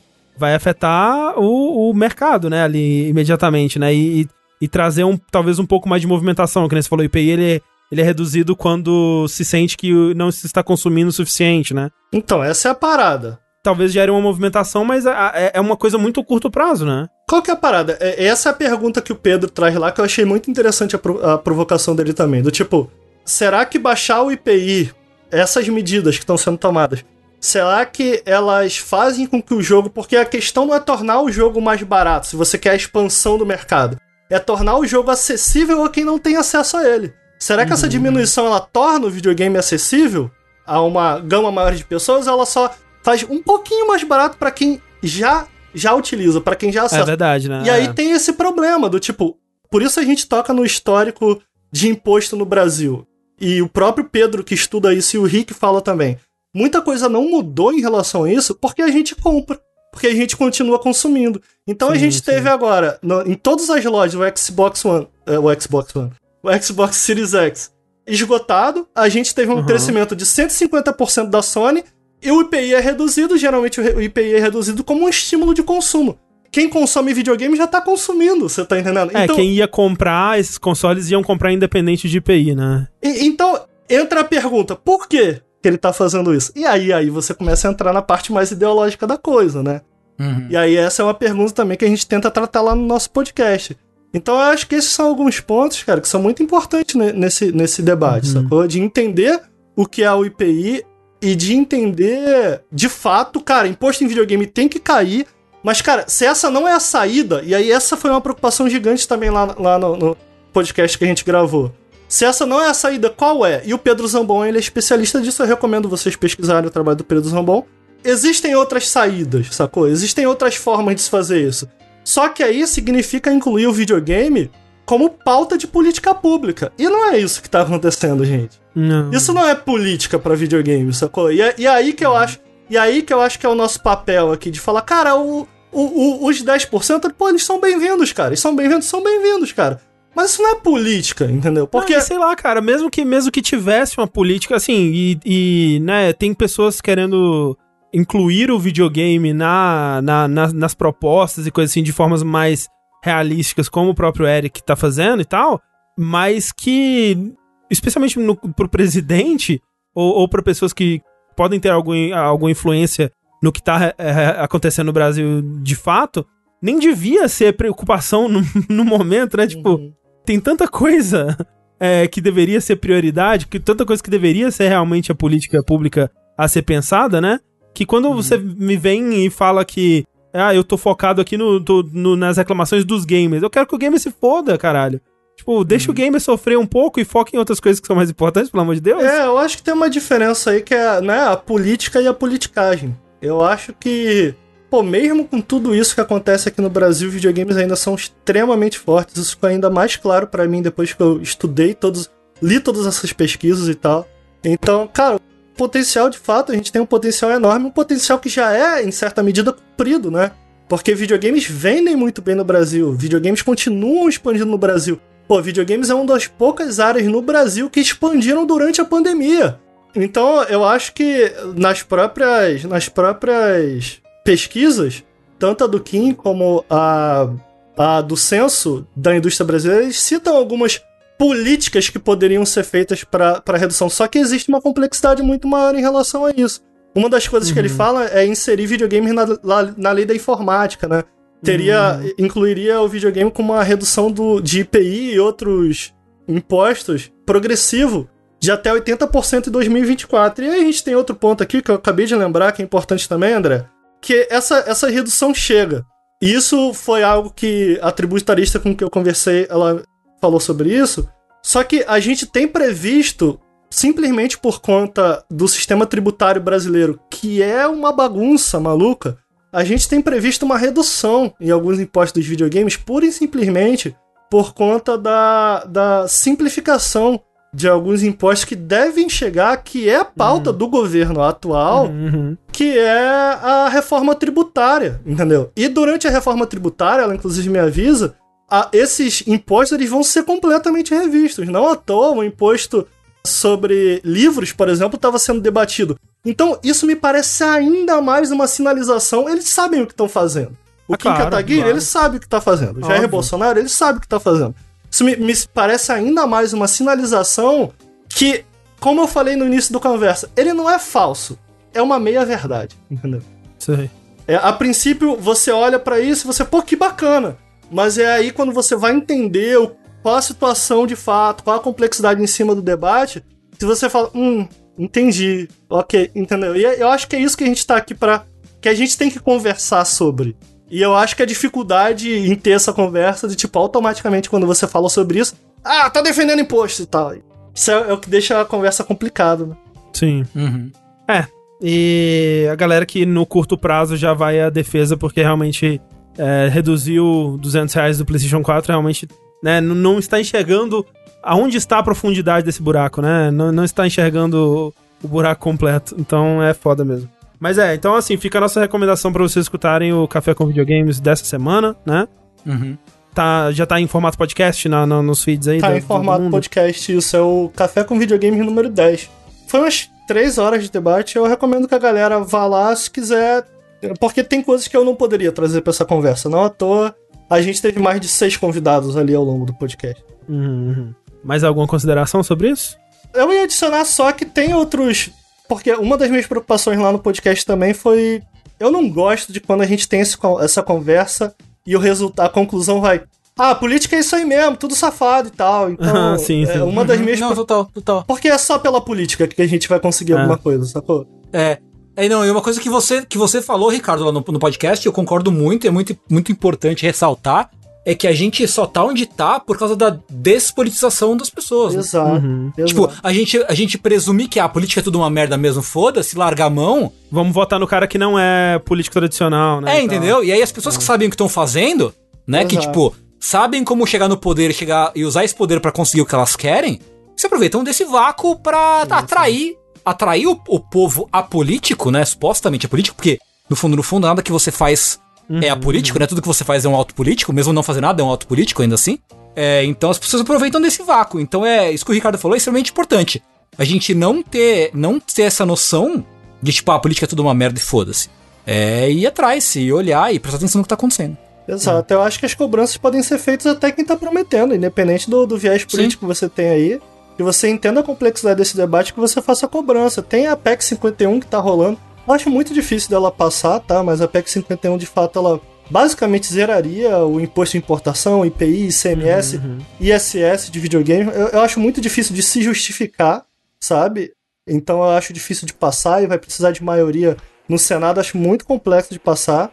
Ah, os estudos que eu li, eles citam a lei da informática, né? Que inserisse é, videogame na lei da informática. O estudo cita também, inclusive o estudo do próprio Kim, isso é algo engraçado.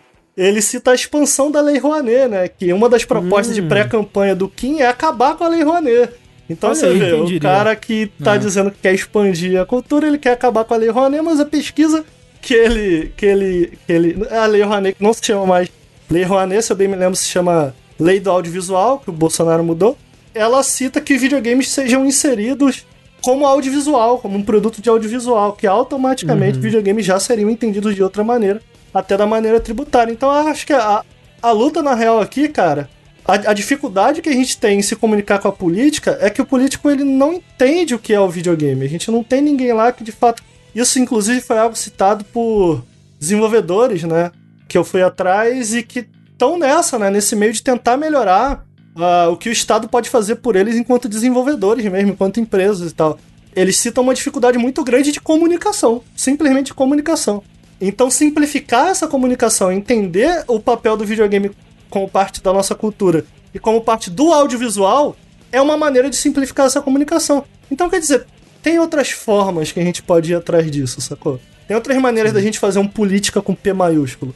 Só que essa não me parece ser a maneira ah, mais efetiva. É curioso, né? Tipo, da última vez que você. Quer dizer, da. Lá no- em tempos de outrora, né? Quando rolou isso com o. o- algo parecido, né? Com isso, com o, o jogo justo, né? Foi, foi um dos momentos que eu, eu tive que tentar entender por que, que as pessoas estavam criticando, né? Porque é aquela coisa, quando você é exposto a esse tipo de ideia pela primeira vez, né? Você não consegue ver o lado negativo, né? Você, você vê aquilo, pô, como que isso pode ser um problema, né? A pessoa tá lutando pelos direitos do, do gamer aqui pra trazer um joguinho mais barato e tal. E eu acho importante, né? Se, eu, eu acho que o nosso. Pelo que a gente interage com o público, o nosso público ele é bem politizado, ele entende, né? Eu acho que quando começou o, o, o Gamergate lá, lá em 2013, que a gente começou a falar mais diretamente sobre nossas posições políticas e tudo mais, e a gente meio que não. A gente, a gente nunca deixou de falar sobre elas, né? É, eu acho que a gente tirou uma parte do nosso público nesse momento. Então eu acho que a maioria das pessoas que ouve a gente tá é, alinhado com o que a gente pensa nesse sentido. Mas se de alguma forma você bate o olho nessas propostas e você não consegue ver onde está o problema nelas, né? É, um, bom, um bom primeiro passo é realmente o, o podcast aí do pessoal do Nautilus pra entender as intenções por trás disso, né? O, a, profunda, a profundidade desse buraco. Tentar vislumbrar um pouco mais da profundidade desse buraco. Então vamos lá. Voltando a notícias que não nos remetem ao a realidade horrível em que vivemos e, e é, assim a fugir da polícia enquanto se mete em acidentes de trânsito, eu estou muito feliz, muito feliz com primeiro o vazamento e o, o- o subsequente anúncio de um remaster do melhor Need for Speed de todos os tempos. Eu queria passar aqui pela mesa, então, antes de mais nada.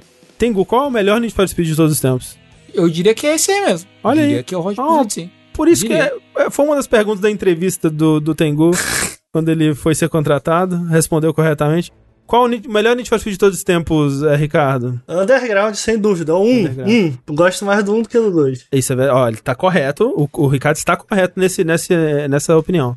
Qual que é o melhor Need for Speed? Eu não joguei muitos. Principalmente do PlayStation 3 e 4, sim, joguei pouco. Mas, ao longo da minha vida, que eu mais gostei acho que foi Hot Pursuit 2 do PS2. Eu não joguei esse que você vai falar agora. O melhor Need for Speed de todos os tempos, eu vou dizer aqui pra vocês, é o Hot Pursuit de 2010, que é o Hot Pursuit, primeiro Need for Speed desenvolvido pela Criterion, que é a desenvolvedora de Burnout, né?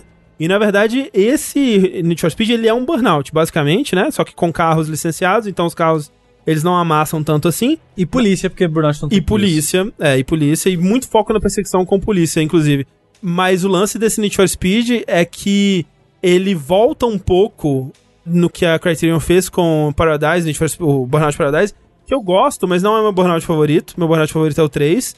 E uma das coisas que eu não gosto no Paradise, e é uma das coisas que eu não gosto, por exemplo, no Need for, Need for Speed Underground 2, e é por isso que eu também prefiro o primeiro, é a porra do mundo aberto. Eu acho que mundo aberto em jogo de corrida é um problema tão grande quanto segurar o botão que Destiny introduziu aí. É, interface de mouse com controle. É, um, é um, uma das pragas do, do game design de, de, de corridas e todo jogo de corrida moderno é essa porra.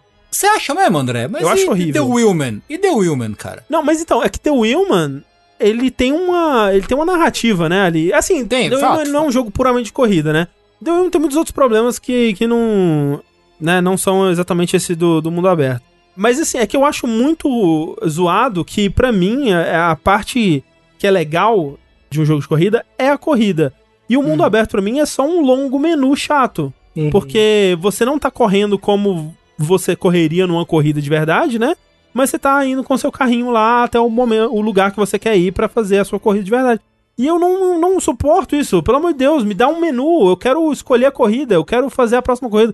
Não entendo. Jogo de mundo aberto verdade. é, pra jogo de corrida. Mas eu acho que o, o Forza Horizon 4 faz isso bem, cara. Eu gosto, Ah, eu gosto gosto das também. pistas do Horizon 4. Então, o meu problema com o jogo de mundo aberto, o de corrida, eu acho que as pistas acabam ficando meio genéricas, às vezes muitas. Tipo, pô, tu compara as pistas do Underground 1, como tem um design por trás delas, sabe? Exato, exato. Tem isso também. Com o do 2, tipo, o do 2 é só umas avenidas. Tipo, pô, o do, o do Underground 1 tinha vários momentos que, pô, aqui eu tenho que fazer isso, aqui tem que ser assim. Isso era legal no jogo, sacou? Aham. E isso se perde completamente no 2. Eu acho que o Burnout acontece isso também. Paradise. Acontece, tipo, o, o Paradise, por exemplo, ele tira uma das melhores coisas do Burnout. Não uma das melhores, mas uma coisa muito legal que o Burnout 3 tinha também. Que era o, o lance lá do. Como é que era aquele modo? Aquele modo de, de causar dano, né? No, no- É, no- esqueci que tu destrói, sai destruindo o trânsito todo É. e tal, né? Tipo, ele tenta incorporar isso pro dentro do mundo aberto e não funciona tão Não, bem, né? E, e, e, de fato, assim, pra você encaixar essas pistas dentro de um mundo que tem que ser coeso e tal, geralmente acaba tendo que sacrificar um pouco em level Sim. design. O Forza, pra mim, assim, eu não, eu não acho que não tem como fazer jogos bons com mundo aberto. Eu gosto bastante do, dos Forza Horizon que eu joguei. Mas pra mim, velho, eu sempre preferiria que. E eu uso bastante isso no Forza, que é teleportar pra perto da missão, velho. Uhum. Eu quero ir pra missão, sabe? Quero, eu quero fazer a corrida. E esse, o Need for Speed Hot Pursuit, ele é isso. Ele é um, um jogo de corrida por menu, né? Você escolhe a sua corrida e vai pra ela, o que é muito bom. E você tem a, toda a estrutura de Burnout. Então ele, ele joga como se fosse um Burnout mesmo. Ele, ele, é, ele é um jogo da Criterion, realmente. Só que assim, além disso, tem o lance todo da perseguição policial, que é muito divertido porque você joga com os dois. Você joga tanto com o- os corredores quanto com os policiais. E ele introduz um leve sistema ali, meio Mario Kart, assim, onde você, você tanto como, como policial quanto como corredor, você tem poderzinhos que você pode usar estrategicamente durante a corrida. Então, Uhum. como polícia, você pode soltar aqueles spike strips, né, que fura pneu. Você pode usar uma bomba de EMP que desativa o carro. Você pode coisar coisa com helicóptero e tal. Com os corredores, é, eu não lembro exatamente. Você pode fazer umas paradas também, mas eu não lembro exatamente o que você pode fazer. Tem muito tempo que eu não jogo, gente. 10 É, o, o que eu gosto do Forza Horizon 4, cara, que eu acho que ele, pra mim, é um modelo a ser seguido, é porque eu sinto que ele. Bom, eu tava jogando com, com várias coisas desativadas, você pode personalizar o Forza do jeito que você quer jogar, né? Mas eu acho um jogo bem desafiador, assim, de você conseguir chegar em primeiro e tal. E eu sinto que as corridas, elas não sofreram por conta disso. Eu acho que tem um contraste interessante do tipo de alto estresse ao longo das corridas e de re- você relaxar enquanto você explora o mundo. Eu acho que acaba sendo interessante no Forza também, porque tem muito carro. Você pode ficar mudando o tempo inteiro de carro. Então ter esse lugar seguro, seguro, de pouco estresse, para você se adaptar com o carro até que você vá pra corrida, que é um lugar, sabe, de alto estresse, eu acho que faz sentido no Forza. É, faz sentido. E ele consegue fazer isso sem perder, entendeu? O meu problema é. Eu gosto de Burnout Paradise, inclusive, só que eu realmente acho que ele, ele tem problemas em relação a isso. Eu gosto muito de toda a parte multiplayer do Burnout Paradise, eu adoro. Mas eu acho que o maior problema pra mim é quando as pistas sofrem por conta disso. E eu, eu acho que o Forza Uhum. Horizon ele consegue, ele consegue fazer isso bem, assim. Então, o meu problema não é necessariamente com isso, mas rapidamente sobre esse jogo, eu sempre tive muita curiosidade de jogar, mas ele sempre teve muito problema no PC. Eu nunca joguei. É. Como eu gosto de Paradise, eu tô até interessado. Eu não sei se é bom. É, eu, eu quero ver como é que vai ser essa. Porque realmente, ele, pra quem tá no PC hoje em dia, eu acho que ele roda bem. Tipo, a última vez que eu tentei jogar ele no PC, que foi recentemente, ele rodou de boa, assim. Então, meio que no PC ele tem todas as melhorias que a versão do PS4 vai, vai trazer, né? Tipo, a versão remaster vai trazer. Não vai sair PC esse remaster? Vai sair pro PC, mas vai sair pro console também. E aí, esse que é o lance pra mim, né? A perspectiva de poder platinar esse jogo de novo me deixa muito feliz. Esse é um dos raros jogos que tem muita coisa no online que eu platinei, porque eu realmente amo. Assim, pra mim é, é o meu jogo de corrida favorito da vida. assim. Sério? Sério, sério, de longe. E você não gosta do online do Paradise? Não é parecido? Pô, eu adoro o online do gosto, Paradise. eu, eu gosto de correr online no Paradise, mas toda hora que, que vai lá junto o, o grupinho, ah, agora todo mundo tem que correr pro estádio. Ah, quebra, Ah, legal, tem que quebrar cara. a placa no caminho. Ah, não, que eu não quero. Eu, eu gosto da corrida do Burnout, né? De você correr e de se degladiar ali, bater e derrubar o amiguinho e tal. Isso eu gosto. De andar pelo mundo, eu, tipo, é que eu não sou muito fã de carro. É talvez por isso que eu gosto de Também Burnout, não. né? Porque a emoção, a, a graça do Burnout pra mim, ela é muito mais em. Ele tem um aspecto de combate do que um aspecto de dirigir, sentir o carro na pista e fazer a curva e frear na hora certa. Tudo isso eu não gosto muito. Então, talvez por isso, sabe? Eu, eu só quero. Eu só quero a corrida mesmo. Eu, eu não, as outras experiências, elas não, não me. não me apetecem tanto. Tá, mas e, o que que, que que tem nesse jogo? Agora eu fiquei até curioso. Você acha o melhor de todos?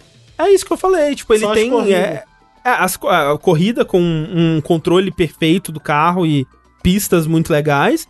Mas assim, o mais legal é justamente essa coisa de que você vai alternando entre polícia e bandido, né? Polícia e, e corredor.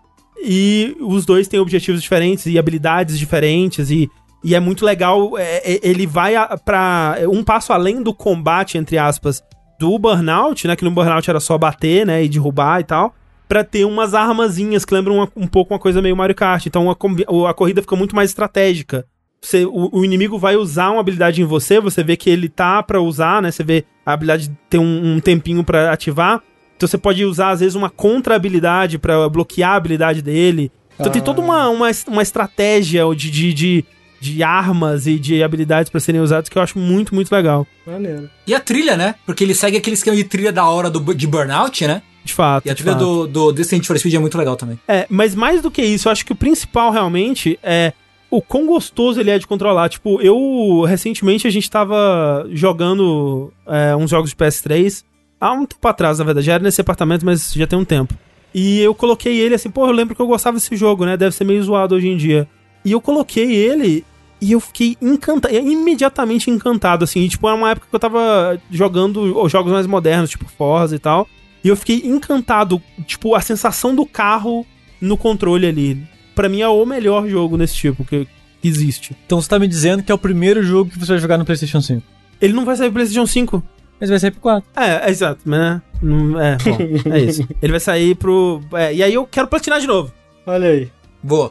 Cara, ad- admito que fiquei até com vontade de jogar. Fiquei até com vontade de jogar. Vou dar uma chance aí.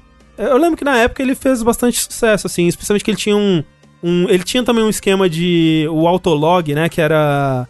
Ele que introduziu essa parada, que era uma coisa que tava na moda na época, que era é, expor muito mais os leaderboards, né? E mostrar, ah, o seu amiguinho fez essa corrida aqui em. Não, não, Burnout Paradise que inventou isso aí, que isso? Não, não tô falando Se- que ele inventou, eu tô falando que aí. ele, ele foi o primeiro Need for Speed que fez o Autolog, Ah, que o Autolog tá. depois virou um termo, né? Pra série. E isso realmente tava muito na moda, com, com o Burnout Paradise, com o Trials, né? O Trials fez Sim. muito isso também. É, eu- curiosamente o que eu ouvia falar desse jogo era só gente muito puta porque virou Burnout. Então, tipo, eu não sabia que era bom. É, mas virar Burnout pra mim é, É, ótimo. depende de pra quem se perguntar, né? Exato. Porque Uhum. pra mim era tipo, o, o- o Burnout parecia que não ia ter mais, né? Porque nunca foi uma série muito lucrativa pra, pra EA. E aí eles colocaram a Criterion pra fazer esse jogo. E era um Burnout, era um Need for Speed, só que na verdade era um Burnout disfarçado. Voltando pra onde eu gostava do Burnout, que era antes do mundo aberto. Então pra mim é perfeito. Na época eu fiquei azedo, E como assim os caras estão botando a Criterion fazer Need for Speed? Que porra é essa, É, cara? eu também, eu também. Cadê meu Burnout? Que, é, foi isso, mas É no fim de, das de- contas ele é de bem certa Burnout. forma, ele perde um pouco, né? Por não ser burnout. O lance do, do, do dano nos carros não é tão da hora quanto no Paradise, no, no Takedown, por exemplo, porque eles não podem amassar tanto carro de marca, né? Sim, então, sim, sim. tem isso. Realmente, nisso ele perde um pouco. Mas é, é um jogo muito foda, muito foda mesmo. Ô André, e você que é bem informado, acabou a Criterion, é? Meio que acabou, né? É, porra, isso A- aí. a- algum, Aí, alguma né? parte do pessoal foi fazer aquele Dangerous Driving, parte virou Ghost. Games, né? Eu achei que eles tinham virado a, a Motiville, eu acho, da EA. É. Mas acho que tem uma, um- alguma coisa chamada Criterion lá dentro ainda, que acho que eles mostraram um trailer do. Eu acho que é só um estúdio de suporte que tava ajudando, sei lá, Star Wars a fazer navinha, Ah, é? alguma coisa assim. Bom, então talvez seja isso. Mas até o Ghost Studios já tá virando outra coisa, né? É, pois é. Aí. Tá aí. Sabe o que tá aí também? O que que tá aí também? Resident Evil, porque puta que pariu, né? Tem que tá aí, né? Resident Evil 7, lembra quando ele saiu e todo mundo ficou, caralho, Resident Evil, quanto Voltou, tempo, eba." uau. E agora a gente tá, caralho, Resident Evil, né? Quando a Capcom Porra. empolga, ela empolga mesmo. Nossa, a Capcom... Mas ela sempre foi assim, né? A gente só É. esquece. É. Mas a parada é que anunciaram aquele é, filme em CG do Netflix. A Netflix anunciou uma série live action É de. Resident Evil. E agora o estúdio Constantine, que é o estúdio que fez todos aqueles filmes live action maravilhosos de Resident Evil que o André ama e o Rafa odeia, Adoro. falou que vai voltar a fazer mais filme live action de Resident Evil, mas agora eles querem ser mais fiéis. Hum. Seja lá o que isso quer dizer pra eles de fidelidade. Mas o que a gente sabe é que esse próximo filme de Resident Evil vai ter Jill, vai ter Claire, vai ter Leon. Mas isso já é uma coisa muito estranha, né? Pra, pra eles já é um pouco mais fiel do Mas- que. Mas é porque, assim, a- quando eles anunciaram Ah. essa parada, eles falaram assim: vamos ser fiéis aos jogos originais, né? Mas aí no primeiro filme já vai ter Jill, Chris, Wesker, Leon, Claire e William. É que é Resident Evil 1 e 2 ao mesmo tempo. Eles estão juntando duas. Como é que vai fazer isso? Não, vai, não tem como ser tão Então, fiel é, assim. então é isso que, por isso que eu falei da cabeça deles. É fiel na cabeça deles, porque tem um personagem com nome. É, então. E é isso. É. Eu acho que, eu acho que essa é a fidelidade do filme. É, isso é esquisito. Assim, eu tava até vendo, eles anunciaram os atores, né? E tem uns atores ali que estão, parecem bem encaixados, né? Tipo, o Wesker, ele tem cara de, de Wesker, parece que tá meio novinho, assim. O Leon, que eu achei esquisito, ele tem uma cara de é, amante latino, assim. Mas talvez funcione, né, na maquiagem, no cabelo correto.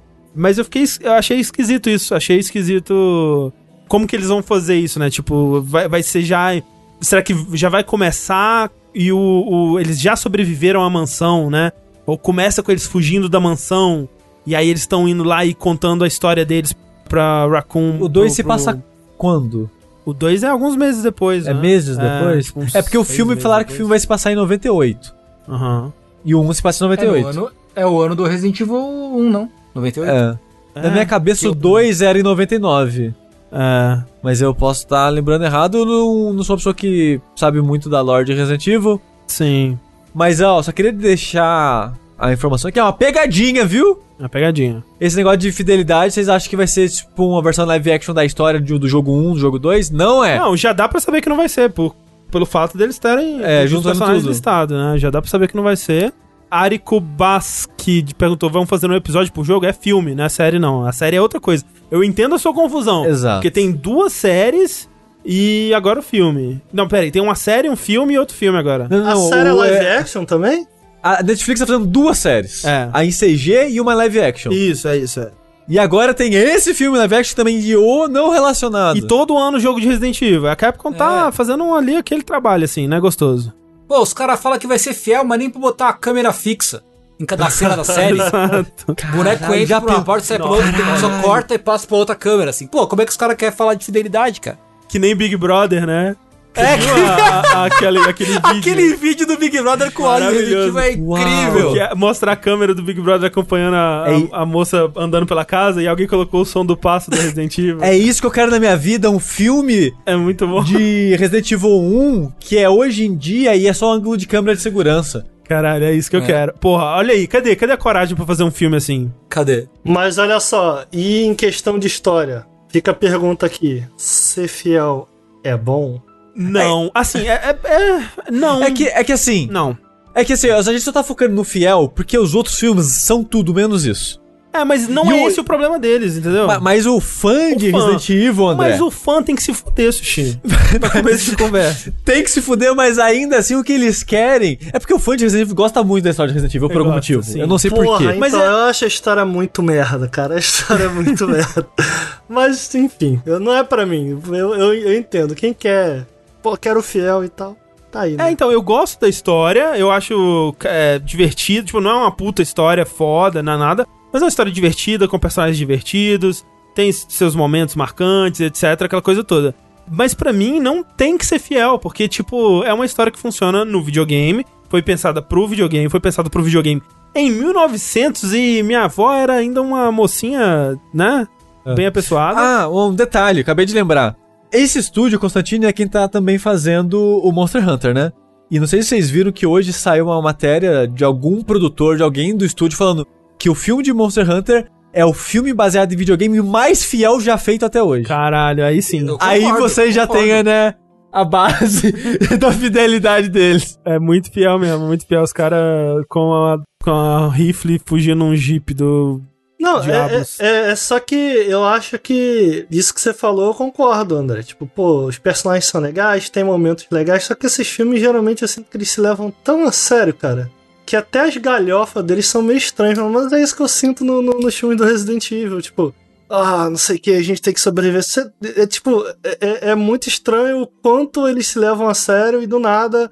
Pra mim, o foco nessa parte mais divertida da coisa e tal, nos personagens coloridos e etc. É muito mais interessante do que eles focarem na parte, ah, uma conspiração, a Umbrella, olha só. Tipo, cara, que a gente já viu, são temas batidos. Sacou? Mas peraí, você, você fala dos filmes live action. Ah. Ou você tá falando dos filmes CG? Porque tem. São, né, o tom É, é não, eu tava falando do, live action. Eu assisti os CGs também. É, então, os CGs eu concordo com você que eles se levam bem a sério, assim. Eles são mais pro fã hardcore de lore do Resident Evil e tal. Eles Uhum. têm muito o tom que Resident Evil levou naquela época do Resident Evil 5 e tal. É, mas os filmes, eu acho que, assim, eles não têm o tom dos jogos, mas eu acho que eles não se levam tão a sério, assim. Eu acho que eles são mais divertidos, é, estilo Michael Bay e tal. E, tipo, esse é um dos problemas dele, que eles têm um tom completamente diferente dos jogos, né? Mesmo dos jogos que eram também mais divertidos e tal. Uhum. Porque é, o lance é que Resident Evil tem aquela coisa, aquela discussão clássica que é Resident Evil 1 sabia que ele tava sendo galhofa ou ele tava tentando fazer uma parada séria, Aham, sabe? aham. É, é, é difícil, tem argumentos pros dois lados aí. Eu acho que eles estavam tentando fazer uma parada séria, sabe? É, o tipo um, você diz? É, o 1, é. É, Eu acho que não. É. eu, eu acho que não, sabe? Ou, ou tentando fazer algo sério, mas sem perder o humor das referências que eles estavam Uhum. pegando, sabe? É, porque pra mim Pois eu é. acho que o tom de Resident Evil eles, eles se encontram no 4 só, sabe? Que aí é um jogo que ele é bem mais divertido, ele consegue é, rir de si mesmo. Mas eu acho que ele vai tal. outro lado, né? O robô te perseguindo na parada Eu, lá. go- é eu outro gosto, pra mim é nível. isso. Pra mim eu gosto do Resident Evil nessa, nessa vibe aí que ele, ele meio que não se perdeu ainda no 7, sabe?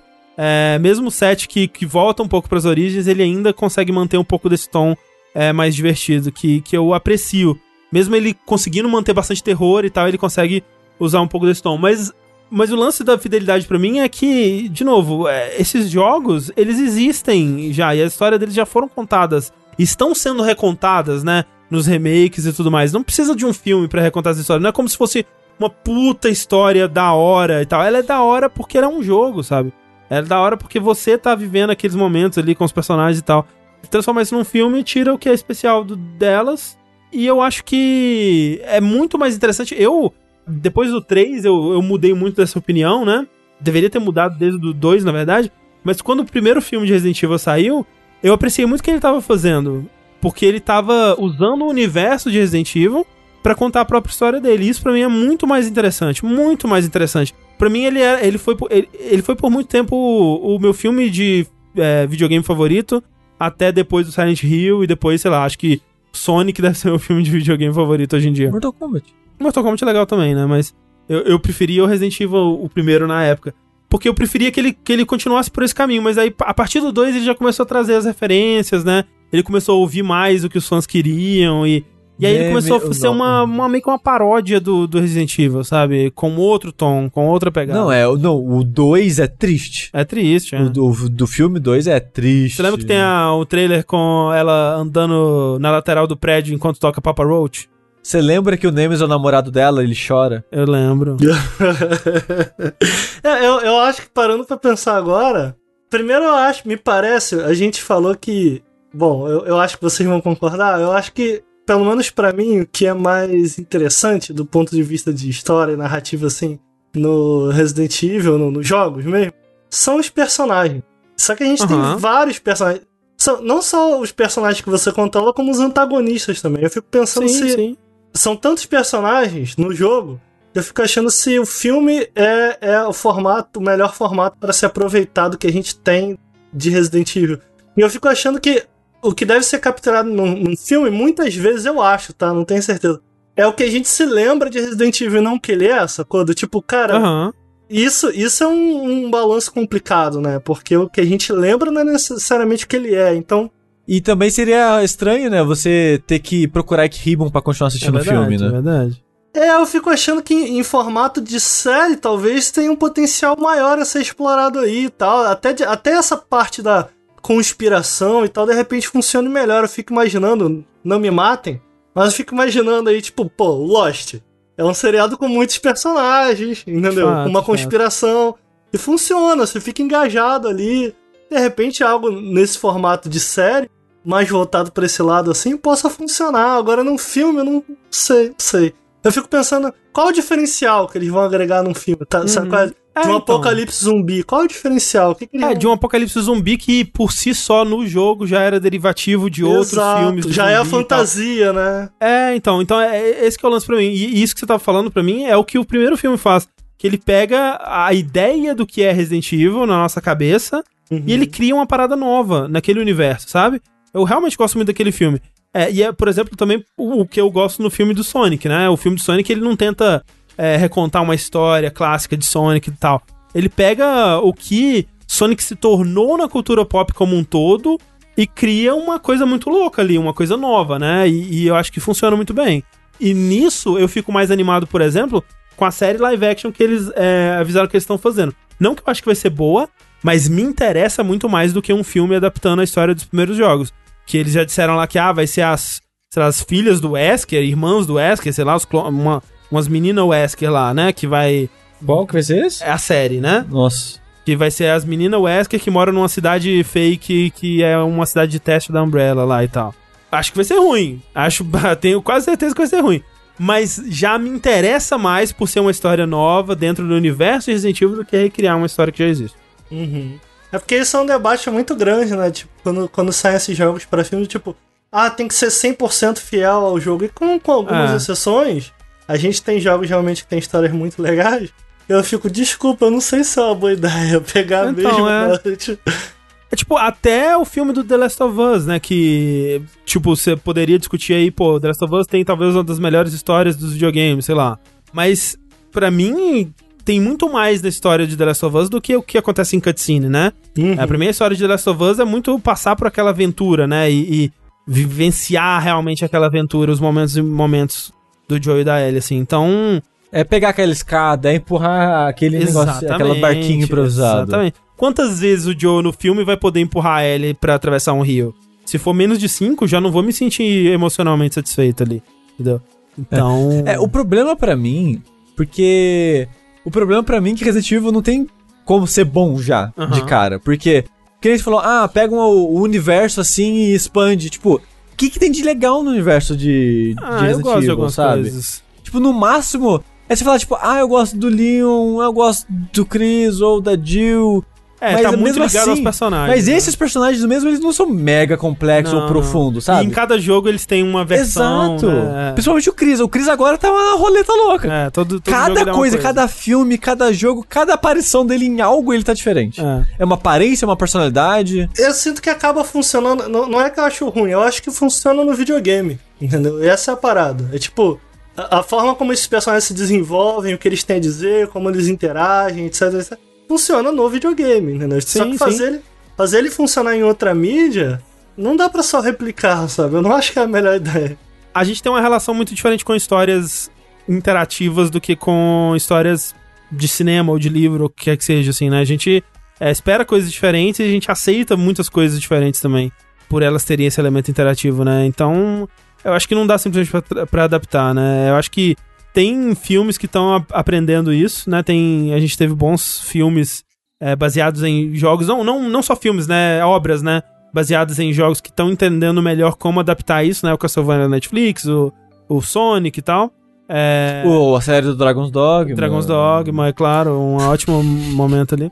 Mas o. Mas ainda tem muita gente querendo cair no erro lá de, dos anos 90, né? Que querendo replicar e fazer Super Mario de novo.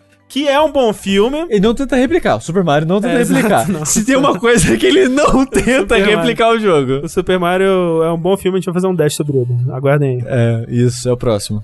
Próxima notícia então, Tengu. Falar em projetos que dão certo, como certamente vai dar certo, como deu o Super Mario certo, como vai dar certo o projeto de Resident Evil agora enseado em cinema. Aham. Um jogo que a gente comentou é, semana passada no vértice de, de jogos, tá dando aparentemente muito certo, não é? Que é, o tal do Genshin Impact, a nova, a nova moda da criançada aí, da molecada. Foi lançado faz pouco tempo. E segundo o nosso amigo JuGayX, né, o analista Daniel Amad, o jogo já arrecadou mais de 100 milhões de dólares em apenas duas semanas Imagina. após seu lançamento. Uau. Imagina isso aí. Metade foi os gacha que o Rafa rolou do outro dia. E curiosidade, esse foi o custo de produção do jogo, incluindo o marketing. Ah, é? É, 100 Ah. milhões. Então ele se pagou em duas semanas, parabéns. Parabéns. E agora é só curtir. É, só, só deitar e rolar em cima dos gacha. É, Não é? Vocês já conversaram sobre Genshin Impact no, no Periscópio? Só um pouquinho, só o Lucas. Só o Lucas jogou e tava gostando até. Eu não tenho interesse porque eu ainda não terminei os DLCs de Zelda e eu me, eu me, eu me recuso a começar a jogar esse jogo tendo Zelda, desculpa. Eu vou primeiro. é. Primeiro eu vou jogar o Zelda, depois. eu- Assim, Ah, eu sinceramente, lembrei. o jogo não Eu parece escroto, do- cara. De vocês brigando no Twitter sobre esse jogo agora, eu lembrei. É tipo assim, É, não esse jogo. ruim. Esse jogo, Ricardo, ele é diferente o suficiente de Breath of the Wild, mas sim, você está certo. Tem jogos melhores aí pra você dedicar seu tempo. Ah, é, né? Mas se a gente só for jogar os jogos bons, o que será dos jogos não tão bons Né? assim? Pois é. Não, é verdade. Tem uns outros números interessantes, porque o jogo ele pegou 50 milhões na primeira semana, então foi meio que 50-50 aparentemente, né? Uhum. 17 milhões de downloads em plataformas mobile em 4 dias e 20 milhões de pré-registros antes do lançamento. Então, assim, pra um jogo, né, que o pessoal tá muito, ah, que é deriva- derivativo pra caralho, clone de Zelda, clone disso, clone daquilo, porra, a galera abraçou mesmo, assim, abraçou Sim, mesmo, mesmo, sim. mesmo, e avalia-se que ele é o maior lançamento de uma franquia de uma desenvolvedora chinesa, Hum. né, da, da história. É que é aquilo, né, que a gente comentou no, no Verso de Jogos, né? É a acessibilidade que ele tem, né? Ele, ele Sim. tá disponibilizando um tipo de jogo dentro do meio grátis que meio que não tinha antes, né? Não É. existia um jogo desse tipo sendo disponibilizado grátis pra celular, pra PC e tudo mais, né? Uhum. Então ele chama muita atenção. É, eu vi outras pessoas comentando que é, é, parece que é o racional por trás desse. da ideia por trás do jogo é muito tipo. Porra, ok, a gente tá fazendo esses jogos gacha aqui que, que fazem muito sucesso com um público X, mas a gente não tá alcançando um público Z. O que, que o público Z gosta de jogar? É isso aqui. Ah, então vamos fazer um jogo desse jeito. E aí você abre os seus horizontes pra uma toda uma nova gama de, de usuários que não estavam interessados no seu formato antes e pega o outro público também, né? O, o outro público que, que já gostava do tipo de jogo que você produzia, mais o novo público, né? Que, que não, não dava muita bola por não ser. Por ser um tipo de jogo que eles não, não, não se interessavam. É. É muito inteligente. Ó, o Hugo falou ali, ó, Genshin Impact 2 confirmado. Mas aí você tá pensando muito em jogo É AAA tradicional. Tradicional, né? Esse jogo, ele vai milcar o sucesso dele por Nossa. oito anos ainda, meu Ah, querido. É, eu, eu acho que aí tem, dois, tem duas coisas aí. Primeiro que eu tava. Falei sobre jogar, jogar Zelda primeiro antes dele, mas realmente, do que eu vi, eu, eu fico assim, tem duas coisas. Do que eu vi, ele parece. Um pouquinho que ele se diferencia, não sei. Parece ser diferente o suficiente.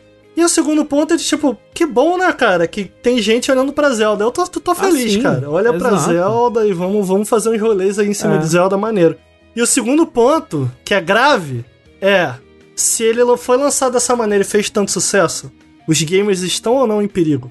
Porque aí imagina um Last of Us lançamento assim. Imagina um É, Last né? of Us gacha. Cara, eu- olha, via- ó, velho, eu queria muito ver isso, cara. Um estúdio, um estúdio chinês investindo milhões pra fazer um jogo super narrativo, captura de movimento foda e é gacha. Que, oh, cara, eu aí. quero viver no mundo que esse jogo existe. Eu Quero. não. Você tem que dropar o, o, o clicker SSR com, com um maiô.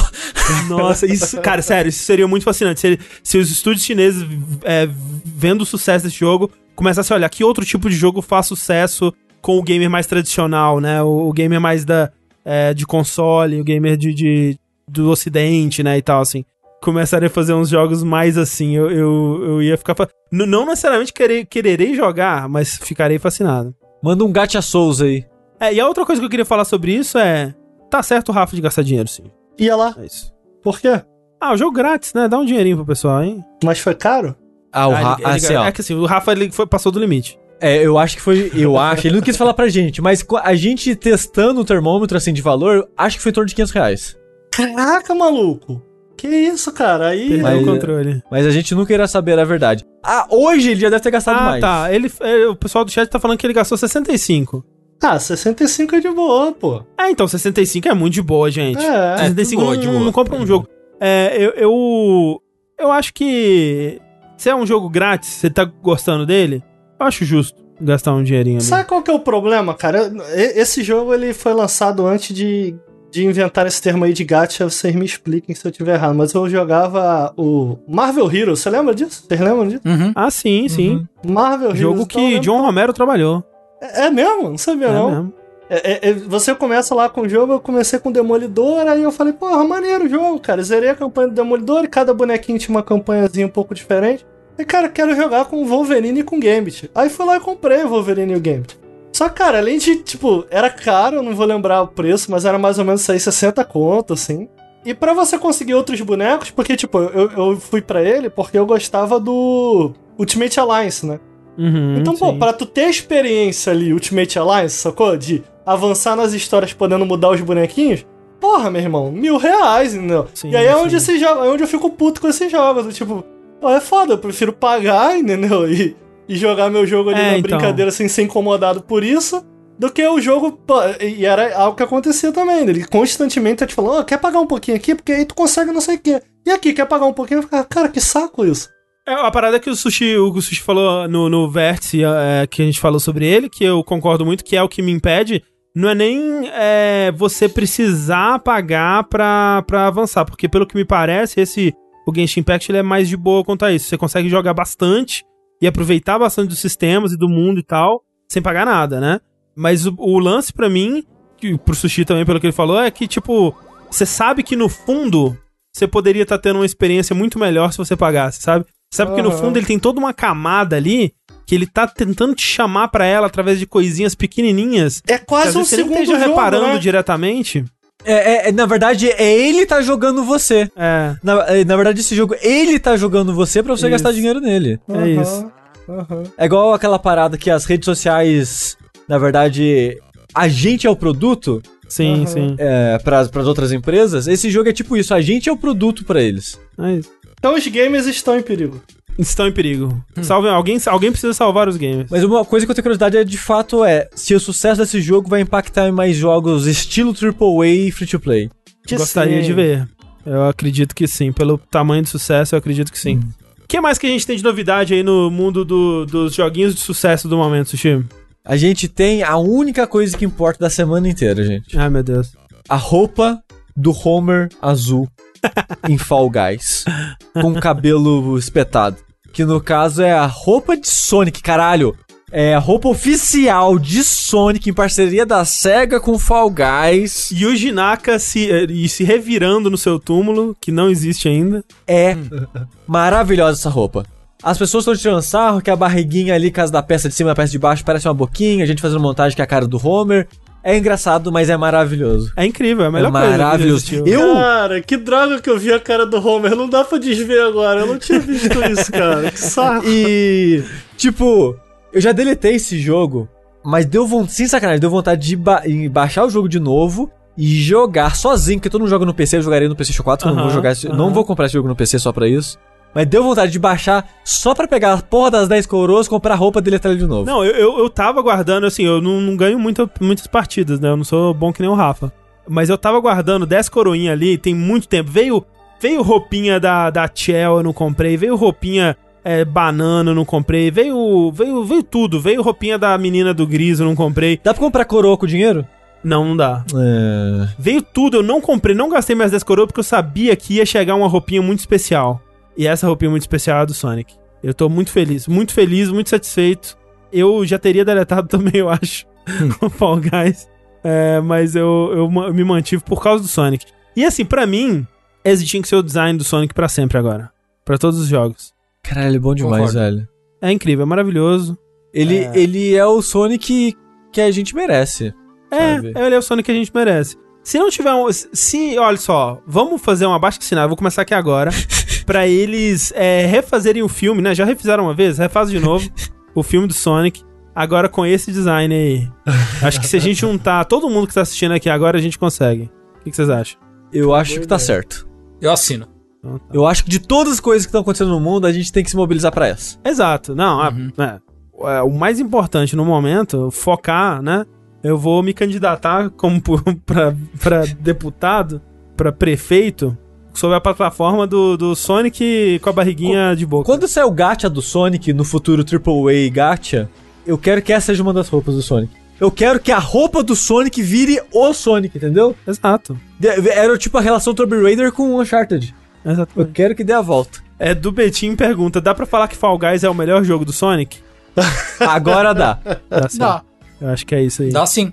Ma- Mas ficou feio porque não tinha chance de ficar bonito ou ficou feio porque foi mal feito? Não, eu não acho que foi uma. Assim, é porque é difícil, porque tinha. Porque as roupas do Fall Guys, elas não têm boca, né? No geral. Eles são meio que um Funko, assim, né?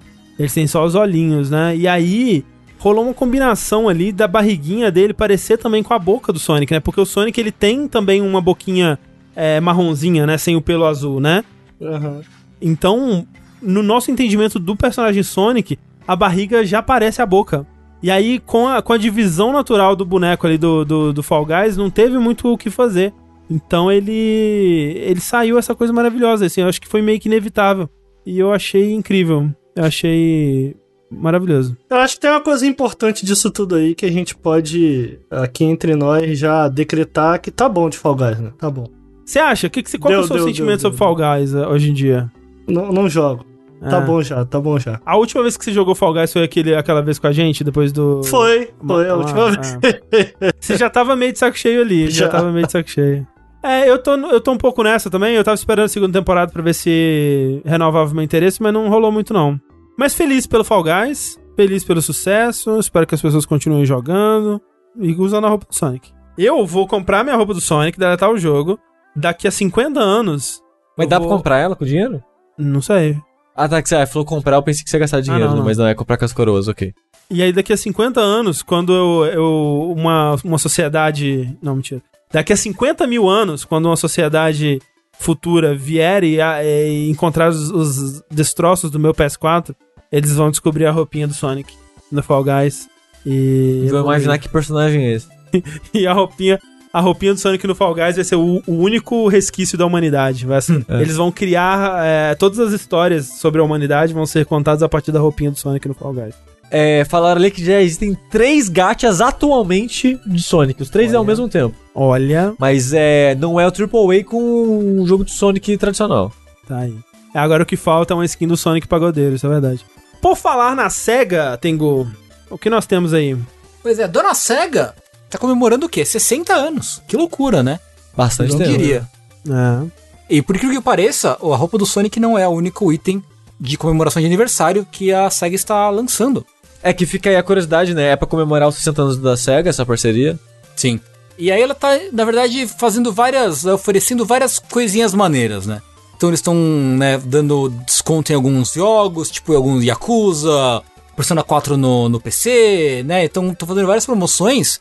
Mas acho que o mais legal é que eles, eles vão soltar agora, da- agora do meio até o fim de outubro, uns projetinhos menores é, de graça pelo Steam. Uhum. né? São jogos que outras empresas fizeram pra eles, que eles vão lançar meio que como meio que uma brincadeira de aniversário, assim, né? Então, por exemplo, você tem o tal do Streets of Kamurocho, que é um Streets of Rage com skin de Yakuza. Comprovando que acusa beat'em up desde sempre. Exatamente.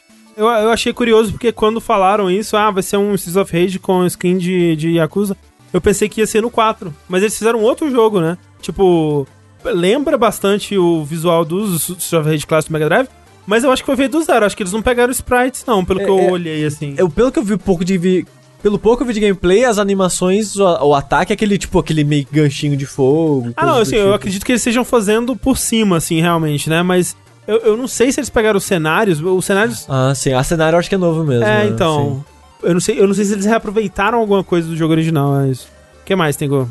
É, então vai ser assim, tem todas essas promoções aí e tal, e são quatro jogos, quatro é, retro-inspired minigames, que eles estão chamando, né, que são quatro jogos. Um Armor of Heroes, que é um joguinho de tanque multiplayer, né, que vai estar disponível entre os dias 15 e 19 de outubro. Endless Zone, que é um fantasy... Eu adorava Fantasy Zone, gostava Sim. muito de Fantasy Zone, que é o jogo do Opa Opa. Sim. Gostava muito quando era moleque desse jogo. Que é um jogo de navinha side-scroller, que vai ficar disponível entre 16 e 19 de outubro. O Streets of Kamurocho, que você controlou Kiryu e o Majima num lance Streets of Rage, entre 17 e 19. E o último deles, que acho que talvez seja o mais interessante até, É o mais interessante, é. que eles vão lançar uma versão, um pedacinho de um Golden Axe que foi cancelado. Ah, Um estúdio australiano, ele, ele fez um meio que um protótipo de um meio que um reboot de Golden Axe que foi cancelado, nunca foi pra frente o projeto. E agora eles vão lançar uma olhadela, uma piscadela no que seria esse Golden Axe novo, que vai chamar Golden Axe com D no final, Sim. que vai estar disponível só entre os dias 18 e 19 de outubro. Então meio que só um, um dia e uns quebrados aí. né? Isso eu, eu tenho bastante interesse, assim, tipo, os outros mashups é, é legal, né? Uhum. Mas muito, muito interessante. Eu gosto muito dessa, né, dessa visão por debaixo do que, dos panos aí, do que poderia ter sido. E, e assim, o, o- é- algo que a gente não vê, né, mais empresas fazendo. Eu queria ver mais disso, né, deles mostrarem mais da, da- de jogos que foram cancelados ou de projetos, tipo, espera um tempo, né, não precisa ser, assim que foi cancelado mostra o que que seria, né. Mas dá um Sim. tempo, né, num evento tipo esse daí, é, mostra o, o que tá rolando. Mas é importante lembrar, de novo, que é de graça, Uhum. mas só vai ficar disponível durante os dias X, que é tipo 3, 2 dias. Não Um- precisava, né? Não precisava de, dessa limite de tempo pra que essa porra. Nintendo. Pois é, É, né? aprendendo com a Nintendo, né? É. Pois é. Mas. Pelo menos é de graça. É. Não é que nem a Nintendo que cobra e é limitado. Eu esqueci de mencionar que eles também vão dar o Knights de graça. Olha aí. O Sonic 2 tava de graça, né? Você falou dele? Sonic 2, na verdade. Ele tava, tava de graça, Sonic 2 eu, eu também não Não comentei. sei se ainda tá, mas é. Legal. Então, pô, parabéns pra SEGA. 60 aninhos, 60 aninhos. 60 aninhos e muitas viúvas.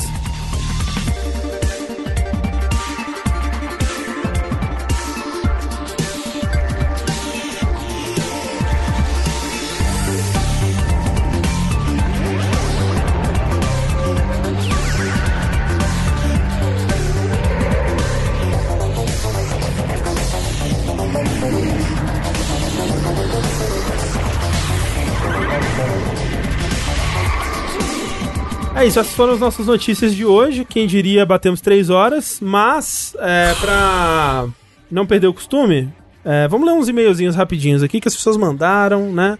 E. Hoje vai 4, gente. Vai não, vai, vai ser rapidinho aqui. Mas antes da gente ler os e-mails que eu colei na pauta pra todo mundo aí, eu tenho um e-mail surpresa aqui pra vocês, que é um e-mail que quase se perdeu na minha caixa de spam. Que é, eu vou ler pra vocês aqui agora. É o seguinte. Olá, jogabili lindos. Me chamo Hanna, sou pintora e ex-gamer. Digo ex porque, como tenho dedos muito compridos, nenhum controle se encaixa na minha mão e a dor por conta da tendinite é tão forte que, além das minhas mãos tremerem, eu nem consigo segurar uma caneta direito. Tive que escolher entre ser feliz jogando e dar adeus à vida artística ou continuar pintando e me contentando apenas com gameplay na Twitch. Também sou um ouvinte recente, conheci vocês em março pelo Dash Hollow Knight, olha aí, e logo me apaixonei. Sempre escuto os episódios assim que saem, e em dias que não tem episódios novos, vou ouvindo no Spotify do mais recente pro mais antigo. Ouvir os rumores e notícias do Vértice, ao contrário, acabou se tornando uma experiência bem divertida pra mim. Eu adoro fazer isso também. Eu estava eh, recentemente ouvindo os podcasts do Hotspot de 2005 e foi muito divertido eles especulando sobre o que seria o Revolution. No Vértice 229, Carnaval Quântico, após ler um e-mail, o André disse que ficava muito curioso com a imagem que as pessoas formavam com base apenas nos podcasts e desafiou os ouvintes que conheciam jogabilidade apenas pelo podcast a enviar descrições dos perfis de vocês com base apenas nas vozes ou retratos, caso o ouvinte saiba desenhar. Me senti pessoalmente desafiado, afinal nunca tinha visto vocês, eu sei desenhar, e eu tenho prosopagnose, ou cegueira para rostos. Tenho capacidade de reconhecer o rosto. Na minha memória, todo rosto é um borrão, inclusive da minha mãe. Eu reconheço as pessoas pelo cabelo, altura, voz, cicatrizes e marcas, ou características específicas e únicas, então achei que não seria muito difícil fazer retratos de pessoas que nunca vi. Assim que o episódio acabou, comecei com o primeiro retrato. Os retratos estão prontos há quase dois meses e algumas semanas comecei a procurar lives do jogabilidade para ver se os retratos que fiz condizem com a realidade. Sobre os retratos, eu vou mostrar eles aqui, vai ser legal. Olha aí, caraca, que imperdível isso, que momento. É um momento. Todos os retratos foram feitos em óleo, com base em informações que vocês falaram sobre vocês mesmos nos vértices e dashes. Eu acompanhava apenas jogabilidade sobre jogos no Spotify. Até pouco tempo eu não sabia da existência de outros podcasts feitos pela jogabilidade. Como escuto du- durante o trabalho, acabava achando que os outros podcasts eram para os colaboradores. Durante os podcasts de jogos, você falou muito pouco, diretamente ou indiretamente, sobre a aparência de vocês. Porém, pude chegar à conclusão de que os quatro são branco e relativamente padrões. Como não fazia ideia da tonalidade e subtom de pele, cor dos olhos ou tom de castanho, os retratos são todos em preto e branco. Retrato do Rafa. O Rafa constantemente faz piadas sobre ser a pessoa mais gorda do mundo, verdade. Na minha cabeça, ele era um gordo, que faz piadas sobre ser gordo, mas que na verdade não é tão gordo assim, verdade. Uhum. Em um e-mail, um ouvinte descreveu o Rafa como barbudinho sexy, e vários outros e-mails descreviam o Rafa como fofo, lindo ou gato. Então vamos lá ver o, o Rafa de acordo com a, com a imaginação da Hannah. De acordo com a imaginação da Hannah, Hannah esse é o Rafa. O Olha! misterioso. É, Uau. Vocês vão ter que ver a live, tá, É, tô Ricardo e? Caraca, Eu abri a live mano. aqui também. Pô, ficou, ficou incrível. Ficou muito parecido apareceu. com o Rafa, né? Se não- Se é F5 aqui. Caraca, É, pra você que tá ouvindo a versão editada do podcast, os links estão na descrição do post. Ficou bem perto. cara, como assim, cara? Incrível. É um né? super poder isso aí. É. Agora, o Rafa foi o que ficou mais parecido, eu já quero dizer. Ah, tá. Ah, é. Pô, Vamos começou pelo. não, tá, não, tá, não abriu o meu ainda. Ah, putz. Ah, tá, ok, ok. Agora, agora apareceu. Tá parecido, ficou parecido mesmo. Retrato do Tengu. Antes de chegar à conclusão de que todos eram brancos, eu imaginava o Tengu com a pele caramelo e ascendência indiana. Um ouvinte se referiu ao Tengu como o belo moço dos cabelos cacheados.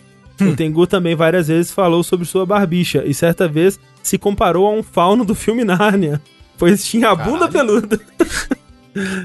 Será que se eu tivesse feito o retrato de corpo inteiro, a bunda peluda estaria à mostra? Fica aí o questionamento.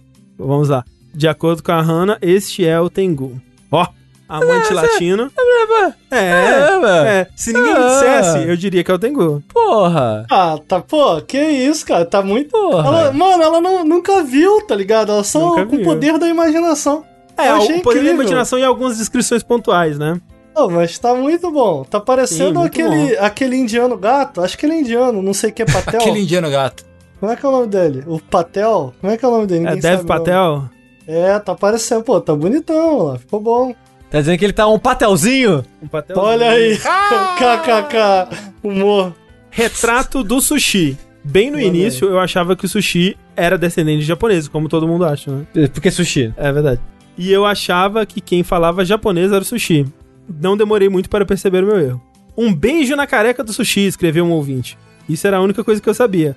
Enquanto estava fazendo o retrato, descobri que o sushi usava óculos, mas já era tarde demais. Então, de acordo com a Hannah, este é o sushi. Oh. Eu, eu fiquei sarado. Sushi? Sushi, ga- sushi com um pescoço grosso. Não é? Parece que eu tô malhadão. Tá, uma tá coisa a cara meio- do maluco do Infamous. Como é que é o nome dele? É, putz, Cole- nossa, Cole. 100%. O sushi pra Hannah é o Cole McGrath do, É, do Infamous. Agora, é? Pô, ainda assim eu tenho que dizer que eu tô muito impressionado com tudo. Tipo, É. Não, animal. Eu tinha, ela tinha me mandado. o- Ela tinha me mandado o meu. O meu retrato, eu acho. Ah, é? Numa das lives que eu tava. É, eu tinha visto o meu retrato já. Ah, ok. É porque ela mandou esse, esse e-mail tem, tem, al- tem tipo um mês, assim. e Ele se perdeu no, no spam quase. Eu tinha visto já, me mandaram no Twitter. É, Esse desenho dela, é- o jeito que ela desenha é muito animal. É, não, é muito foda, muito Sim. foda. a Técnica, né? Tipo, essa É. coisa meio esfumaçada, assim. Sim, é sim, muito sim, foda. sim, sim.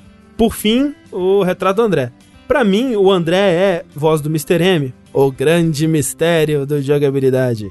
Nada foi dito sobre a aparência do André nos vértices e desks que eu tinha ouvido antes de fazer o retrato. Por outro lado, foi falado sobre a voz simpática do André e, por incrível que pareça, eu conheço alguém com uma voz parecida, o que influenciou um pouco a visão do André que eu montei na minha cabeça. Assim como o Sushi descobri tarde demais que o André também usava óculos.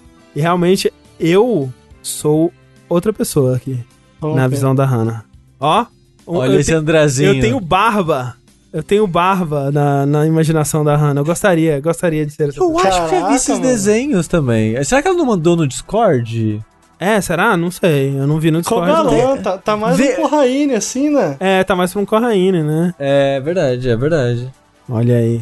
Eu, muito eu vou trabalhar pra chegar nesse visual, gente. 2021. Pô, mas ela tá me de aguarde. parabéns demais. O Rafa ficou perfeito. É o, Rafa, ficou aí, é, o Rafa ficou assustador de perfeito, é verdade. o Tengu também ficou bem próximo. O Tengu ficou bem próximo e eu, eu acho que dos desenhos eu acho que é o mais maneiro. Esse efeito É, de né? fumaça no- É. na foto do Tengu ficou muito irado. Ficou bem da hora mesmo. Ficou muito incrível, muito incrível mesmo. O, de- o Tengu no verão. Então aí, ó. Olha só, ela diz aqui: é, depois de terminar os retratos, entrei no site e acabei descobrindo o Fora da Caixa, o Linha Quente e o falecido Jack. Vocês falam muito sobre a aparência de vocês, principalmente no Linha Quente. Se eu tivesse ouvido Linha Quente antes de fazer os retratos, provavelmente os retratos do sushi do André estariam muito mais próximos da realidade. Agora que sei como vocês são, pretendo fazer retratos baseados na aparência real de vocês também, Olha só pela diversão. Será que ela vai querer ainda? É, depois vi assim, é, será? Enfim, foi isso. Me desculpa pelo e-mail gigante, pelos seus erros de ortografia. Muito obrigado por alegrarem meus dias. Desejo a vocês muita saúde, sucesso e dinheiro nesses tempos complicados. Caralho, muito obrigado a você, Ana. E Pois desculpa é. a demora pra Obrigado. ler seu e-mail. Muito obrigado mesmo, muito foda. Eu achei legal da arte que ela é meio. Ela, tem, ela falou que ela não vê rosto, né? Que ela vê meio borrada. Sim, E a arte é meio borrada também. Não Exato, sei se é né? de propósito isso, mas ficou tão incrível. é um estilo muito, muito foda mesmo. É. Vamos lá então pros outros e-mails que a gente tem aqui. Lê pra gente o primeiro aí, Tengu. Todo início de novo ciclo de consoles é um momento para se sonhar. Nos questionamos quais serão as franquias que retornarão depois de anos. Títulos que nunca existiram e agora mais desejamos e o que nossos criadores excêntricos estão produzindo a portas fechadas. Abaixo estão sonhos ou pesadelos que só um começo de geração nos dá esperança de imaginar que hão de vir no mundo real. Entre cada dupla você só pode escolher um. Então, número 1 um é Metal Gear Solid 6 desenvolvido pela Arkane Studios ou Splinter Cell desenvolvido pela Eidos Montreal. Ah, tá, peraí. Em, eh, peraí, em cada uma dessas duplas a gente escolhe um, é isso? Ah, é, isso, isso. Ah, tá. É, pra mim Metal Gear pela Arkane. É, sim, pra Sim. mim também. Sim. Você concorda, Ricardo? Ah, não, não. A Eidos não. Não, Arcane, né? É. Não é melhor. A, a, a Eidos não tá com, com essa bola toda mais Não, tá, não. eu acho. Não tá, não. Número 2. Zelda desenvolvido pela Platinum ou Metroid desenvolvido pela Insomniac.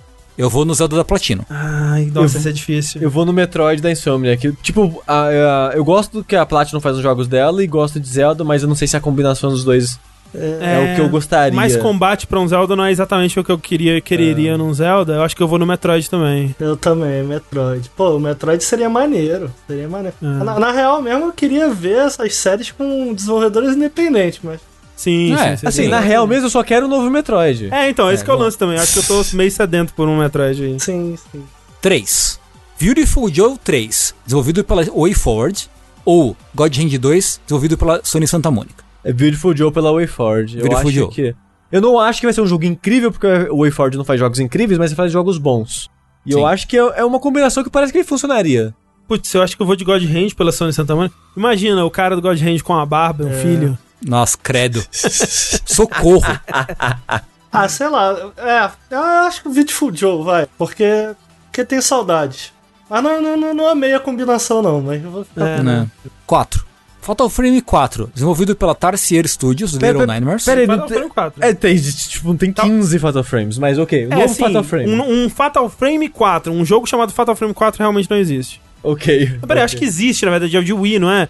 Que é o. É. Enfim, um novo Fatal Frame. É, tá ok. Ou Silent Hill 5, feito pela Creative Assembly. Silent Hill, Creative Assembly. Silent Hill RTS. Então, aqui a Creative Assembly fez o Alien, né? Que é maravilhoso. Ah, é. É verdade. Então Silent Hill. cara. Silent Hill. Silent Hill. Eu diria Silent Hill. Silent Hill, com certeza. Não, não tinha esquecido que tinha sido eles que fizeram.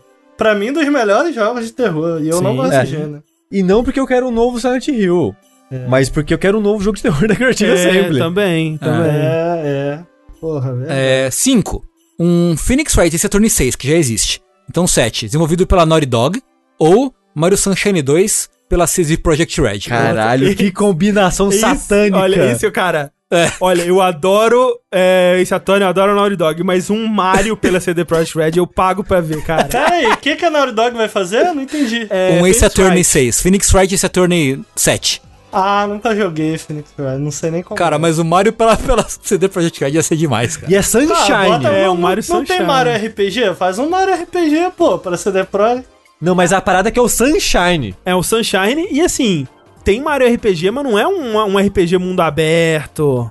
Você pode explorar toda a ilha Delfino. Olha, transando eu, com as eu Acho, pessoas. eu acho uma composição problemática. Se tem uma coisa que eu não gosto nos jogos da CD Projekt, apesar de amar os jogos, é a jogabilidade. E isso é essencial no Mario aí.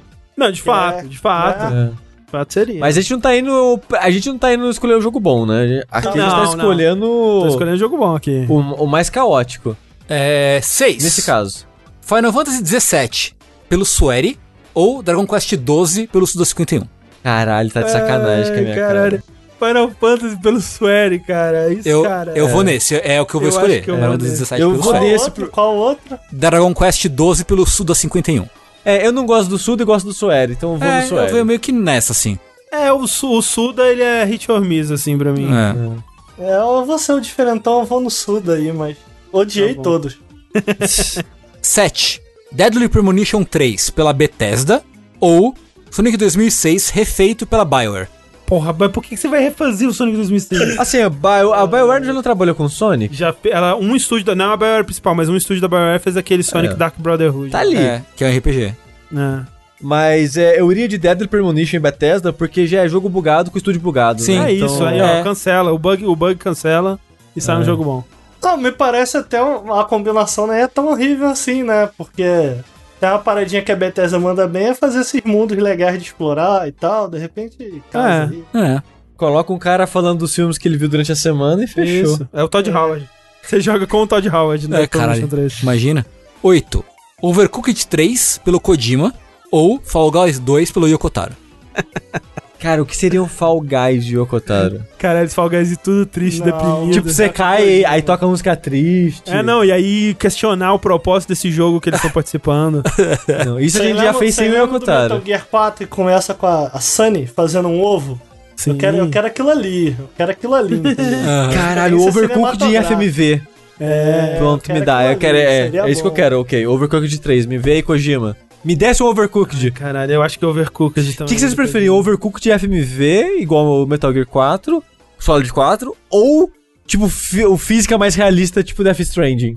Um Overcooked que você tem que é, é, é, equilibrar a bandeja de comida pra levar. Tipo, você tem um botão pra se, fica- segurar na alça da Mas, mochila. mas você sabe que é isso que ia ser, né? Um Overcooked do Kojima? É. Ia ser um jogo de culinária focado nos detalhes que ninguém quer focar. Tipo, ninguém se importa, tá ligado? Tipo, ele vai ter um minigame muito específico pra afiar a faca. Vai ser isso. Eu compraria. Eu compraria. Aí. É isso. E é isso. Obrigado, Rafael. Obrigado, Rafael, pelo seu e-mail e suas decisões aí. E pelos pesadelos que você proporcionou com algumas combinações aqui. Exato. Lê o próximo pra gente, Sushi. O próximo e-mail que nós temos aqui é do Ismael Rodrigo. Ele diz: Olá, jogabilideiros, sou Ismael de Recife, Pernambuco. A minha pergunta é: vocês acham que com o aumento dos jogos da próxima geração para 70 dólares, as empresas vão querer aumentar ainda mais o escopo dos jogos para justificar o aumento para os consumidores? Falo principalmente dos jogos em mundo aberto. Eu acho que não. Eu também acho que não. Eu acho que não por causa do preço, mas eu acho que vão ainda. é, né? A gente ainda tá num, num- vivendo um mundo onde cada jogo tem que ser maior que o anterior, né? Mas assim, eu acho. É muito louco isso, que eu já, acho que eu já falei isso algumas vezes.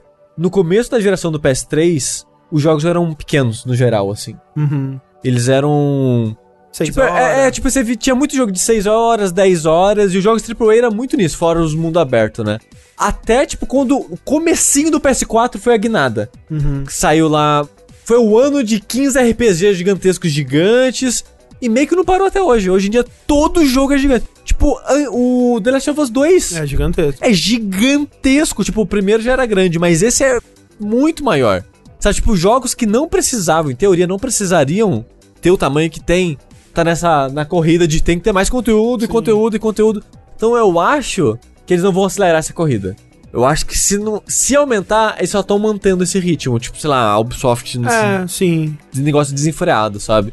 Mas eu acho que esse au- aumento do preço eu acho que não vai influenciar a maneira que os jogos são feitos, não a princípio, tipo, vai continuar tendo jogo com microtransação, vai continuar tendo jogo com com a versão deluxe digital com roupinha, vai ter É. com todas essas porra tudo ainda. Até porque você vê que, tipo, eles nem tentaram justificar em nada o aumento do preço, assim. Eles não falaram, olha, e agora esse jogo aqui ele vai custar 70 dólares, mas é porque ele é um jogo muito maior. Não, eles, tipo, ah, o jogo de esporte lá do PlayStation All-Star, sei lá o que, que aquela porra, vai custar 70 dólares também, foda-se. É isso. Na verdade, eu quero ver um, um movimento contrário aí, né? Vamos diminuir o- alguns jogos. Por favor. Nem todo jogo precisa ser gigante. Não. Ninguém termina eles mesmo. E pra fechar, nós temos uma pergunta aqui. A gente tem muitos outros e-mails, mas né, né, é aquela coisa. Três horas e meia já, gente, desculpa. Pra fechar, a pergunta aqui do Rilke Roberto que diz: Quem da indústria de jogos vocês cairiam no soco? Hideo Kojima. É Ricardo Regis. Porra! Eu, eu acho, eu sou a favor de assim que possível, assim que acabar essa pandemia. Eu tava, eu pensei muito sobre isso, Sushi. Eu tava pensando, como que eu vou Ricardo, fazer eu o vi, eu vi o streaming, Ricardo. Eu vi o streaming que você tá falando que queria cair no soco comigo. Ma- Mas, aí a minha mente, é- ela, desde então, eu expandi a ideia. Que eu pensei, pô, como que eu vou fazer o sushi me bater de uma maneira que ele Caralho. se sinta confortável e que meu dente não saia, que não machuque. Que eu cheguei a É. uma conclusão. Pelado no quarto. Eu che... Não, eu Eita. cheguei a uma boa conclusão. Eu acho que pode ser um, um soco bem dado no pescoço. Um pescoço. Caralho, eu, pe- eu prefiro no rosto que no pescoço, Caralho, Ricardo. Você tá Ricardo, maluco? Porque pescoço é o muito pescoço, porque o pescoço ele estala bem, ele dá aquela estalada. Não, não, "Caraca". Ricardo, eu vou dar um soco no seu pescoço, você vai cair no chão sem respirar, você tá maluco? fazer que Mas nem meu pescoço Seagal. é forte, ó. Meu pescoço, ele, ele, ele... Eu tinha um apelido na, na, no ensino médico, meu apelido era pescoço. Porque as pessoas achavam Porque todo mundo dava um soco no pescoço. Pode ser um tapa, Ricardo.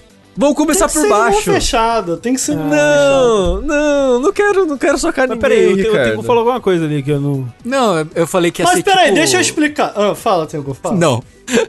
Não, tu falei que ia ser tipo Steven Seagal, dando, dando tapa no pescoço e o cara desmontando, assim. Ah, sim, exato. Isso. É, a, a galera tá, tá todo mundo perguntando, que isso, Ricardo? O pessoal tem que entender que isso aconteceu, essa movimentação aconteceu, porque o, o Sushi ele nunca brigou com ninguém.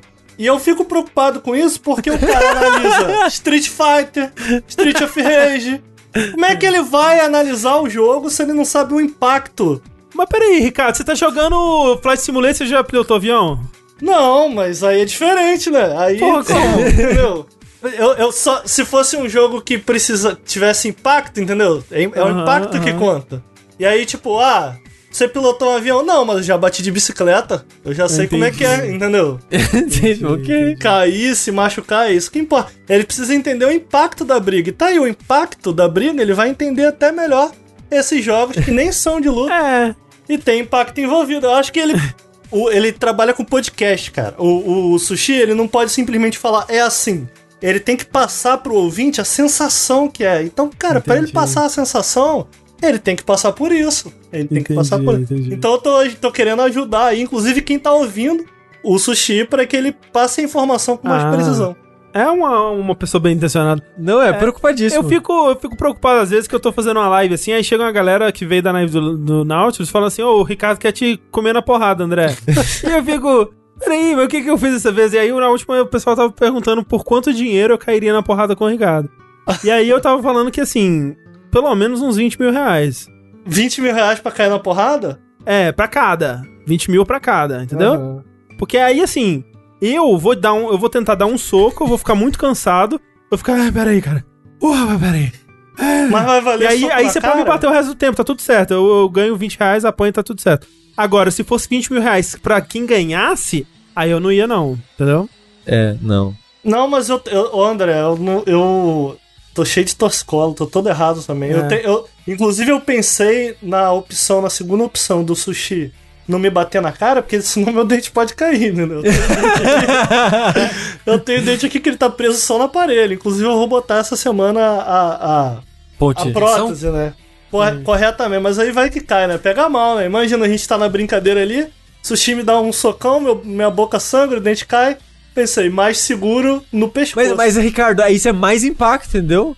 É, ele vai entender melhor como é arrancar Será? um dente. É, se você não, Não, falasse pra mim, realmente, agora, se a gente brigar e seu dente cair, eu vou sentir mal. Tipo, putz, soltou o dente do Ricardo nessa A sacanagem. gente não precisa brigar. Próximo jogabilidade, vocês podem cobrar aí, gente. Sem pandemia, Eu vou pra lá, vocês podem estabelecer uma meta aí. Aí vocês batem a meta e eu, eu deixo o sushi me dar um soco. Aí dependendo da meta, pode ser no pescoço, pode ser na cara. Mas isso tem que acontecer, porque eu quero Eu, ver. Vai, eu não consigo. Você não ia conseguir, né? Eu não consigo- eu eu acho que o Sushi consigo. não ia conseguir, não. vai, vai conseguir. Que isso, cara? O Rafa dá, o Rafa dá. O Não, Rafa também nunca não- deve ter dado um o soco. sushi tem que dar. O sushi tem. Nem que seja no braço, sushi. Isso aí tem. Isso aí não pode deixar que eu desenrolo, gente. Não precisa, precisa discutir isso aí, não. Deixa que eu Então desenrolo. tá bom, gente. Fica aí, fica aí a promessa pro, pro jogabilidade do futuro. Tengu, você já deu um soco em alguém? Já. Já. Ah, então tudo bem. Quer Então dizer, bem. não sei agora se eu dei soco. não. Porque senão a gente faz a filinha, todo mundo dá um soco no Ricardo. É, tá bom, pode ser, pode ser. É isso. Obrigado. Mas por É bom, enquanto, cara. Ricardo, enquanto o jogabilidade presencial não chega, a gente vai encerrando por aqui esse vértice. é, lembrando a todo mundo pra ir acompanhar o Nautilus onde? Vou convidar pro youtube.com/barra nautiluslink e twitch.tv/barra nautiluslink. É isso aí. Acabou, é isso. É, beleza. Acabou. Ah, acompanhem lá e por enquanto eu sou o André Campos. Eu sou Sushi Brigão. Eu sou Tengu não brigão. Eu sou o Ricardo Reis e eu quero apanhar. E até a próxima, gente. Até mais. Tchau. Pou! Tchau.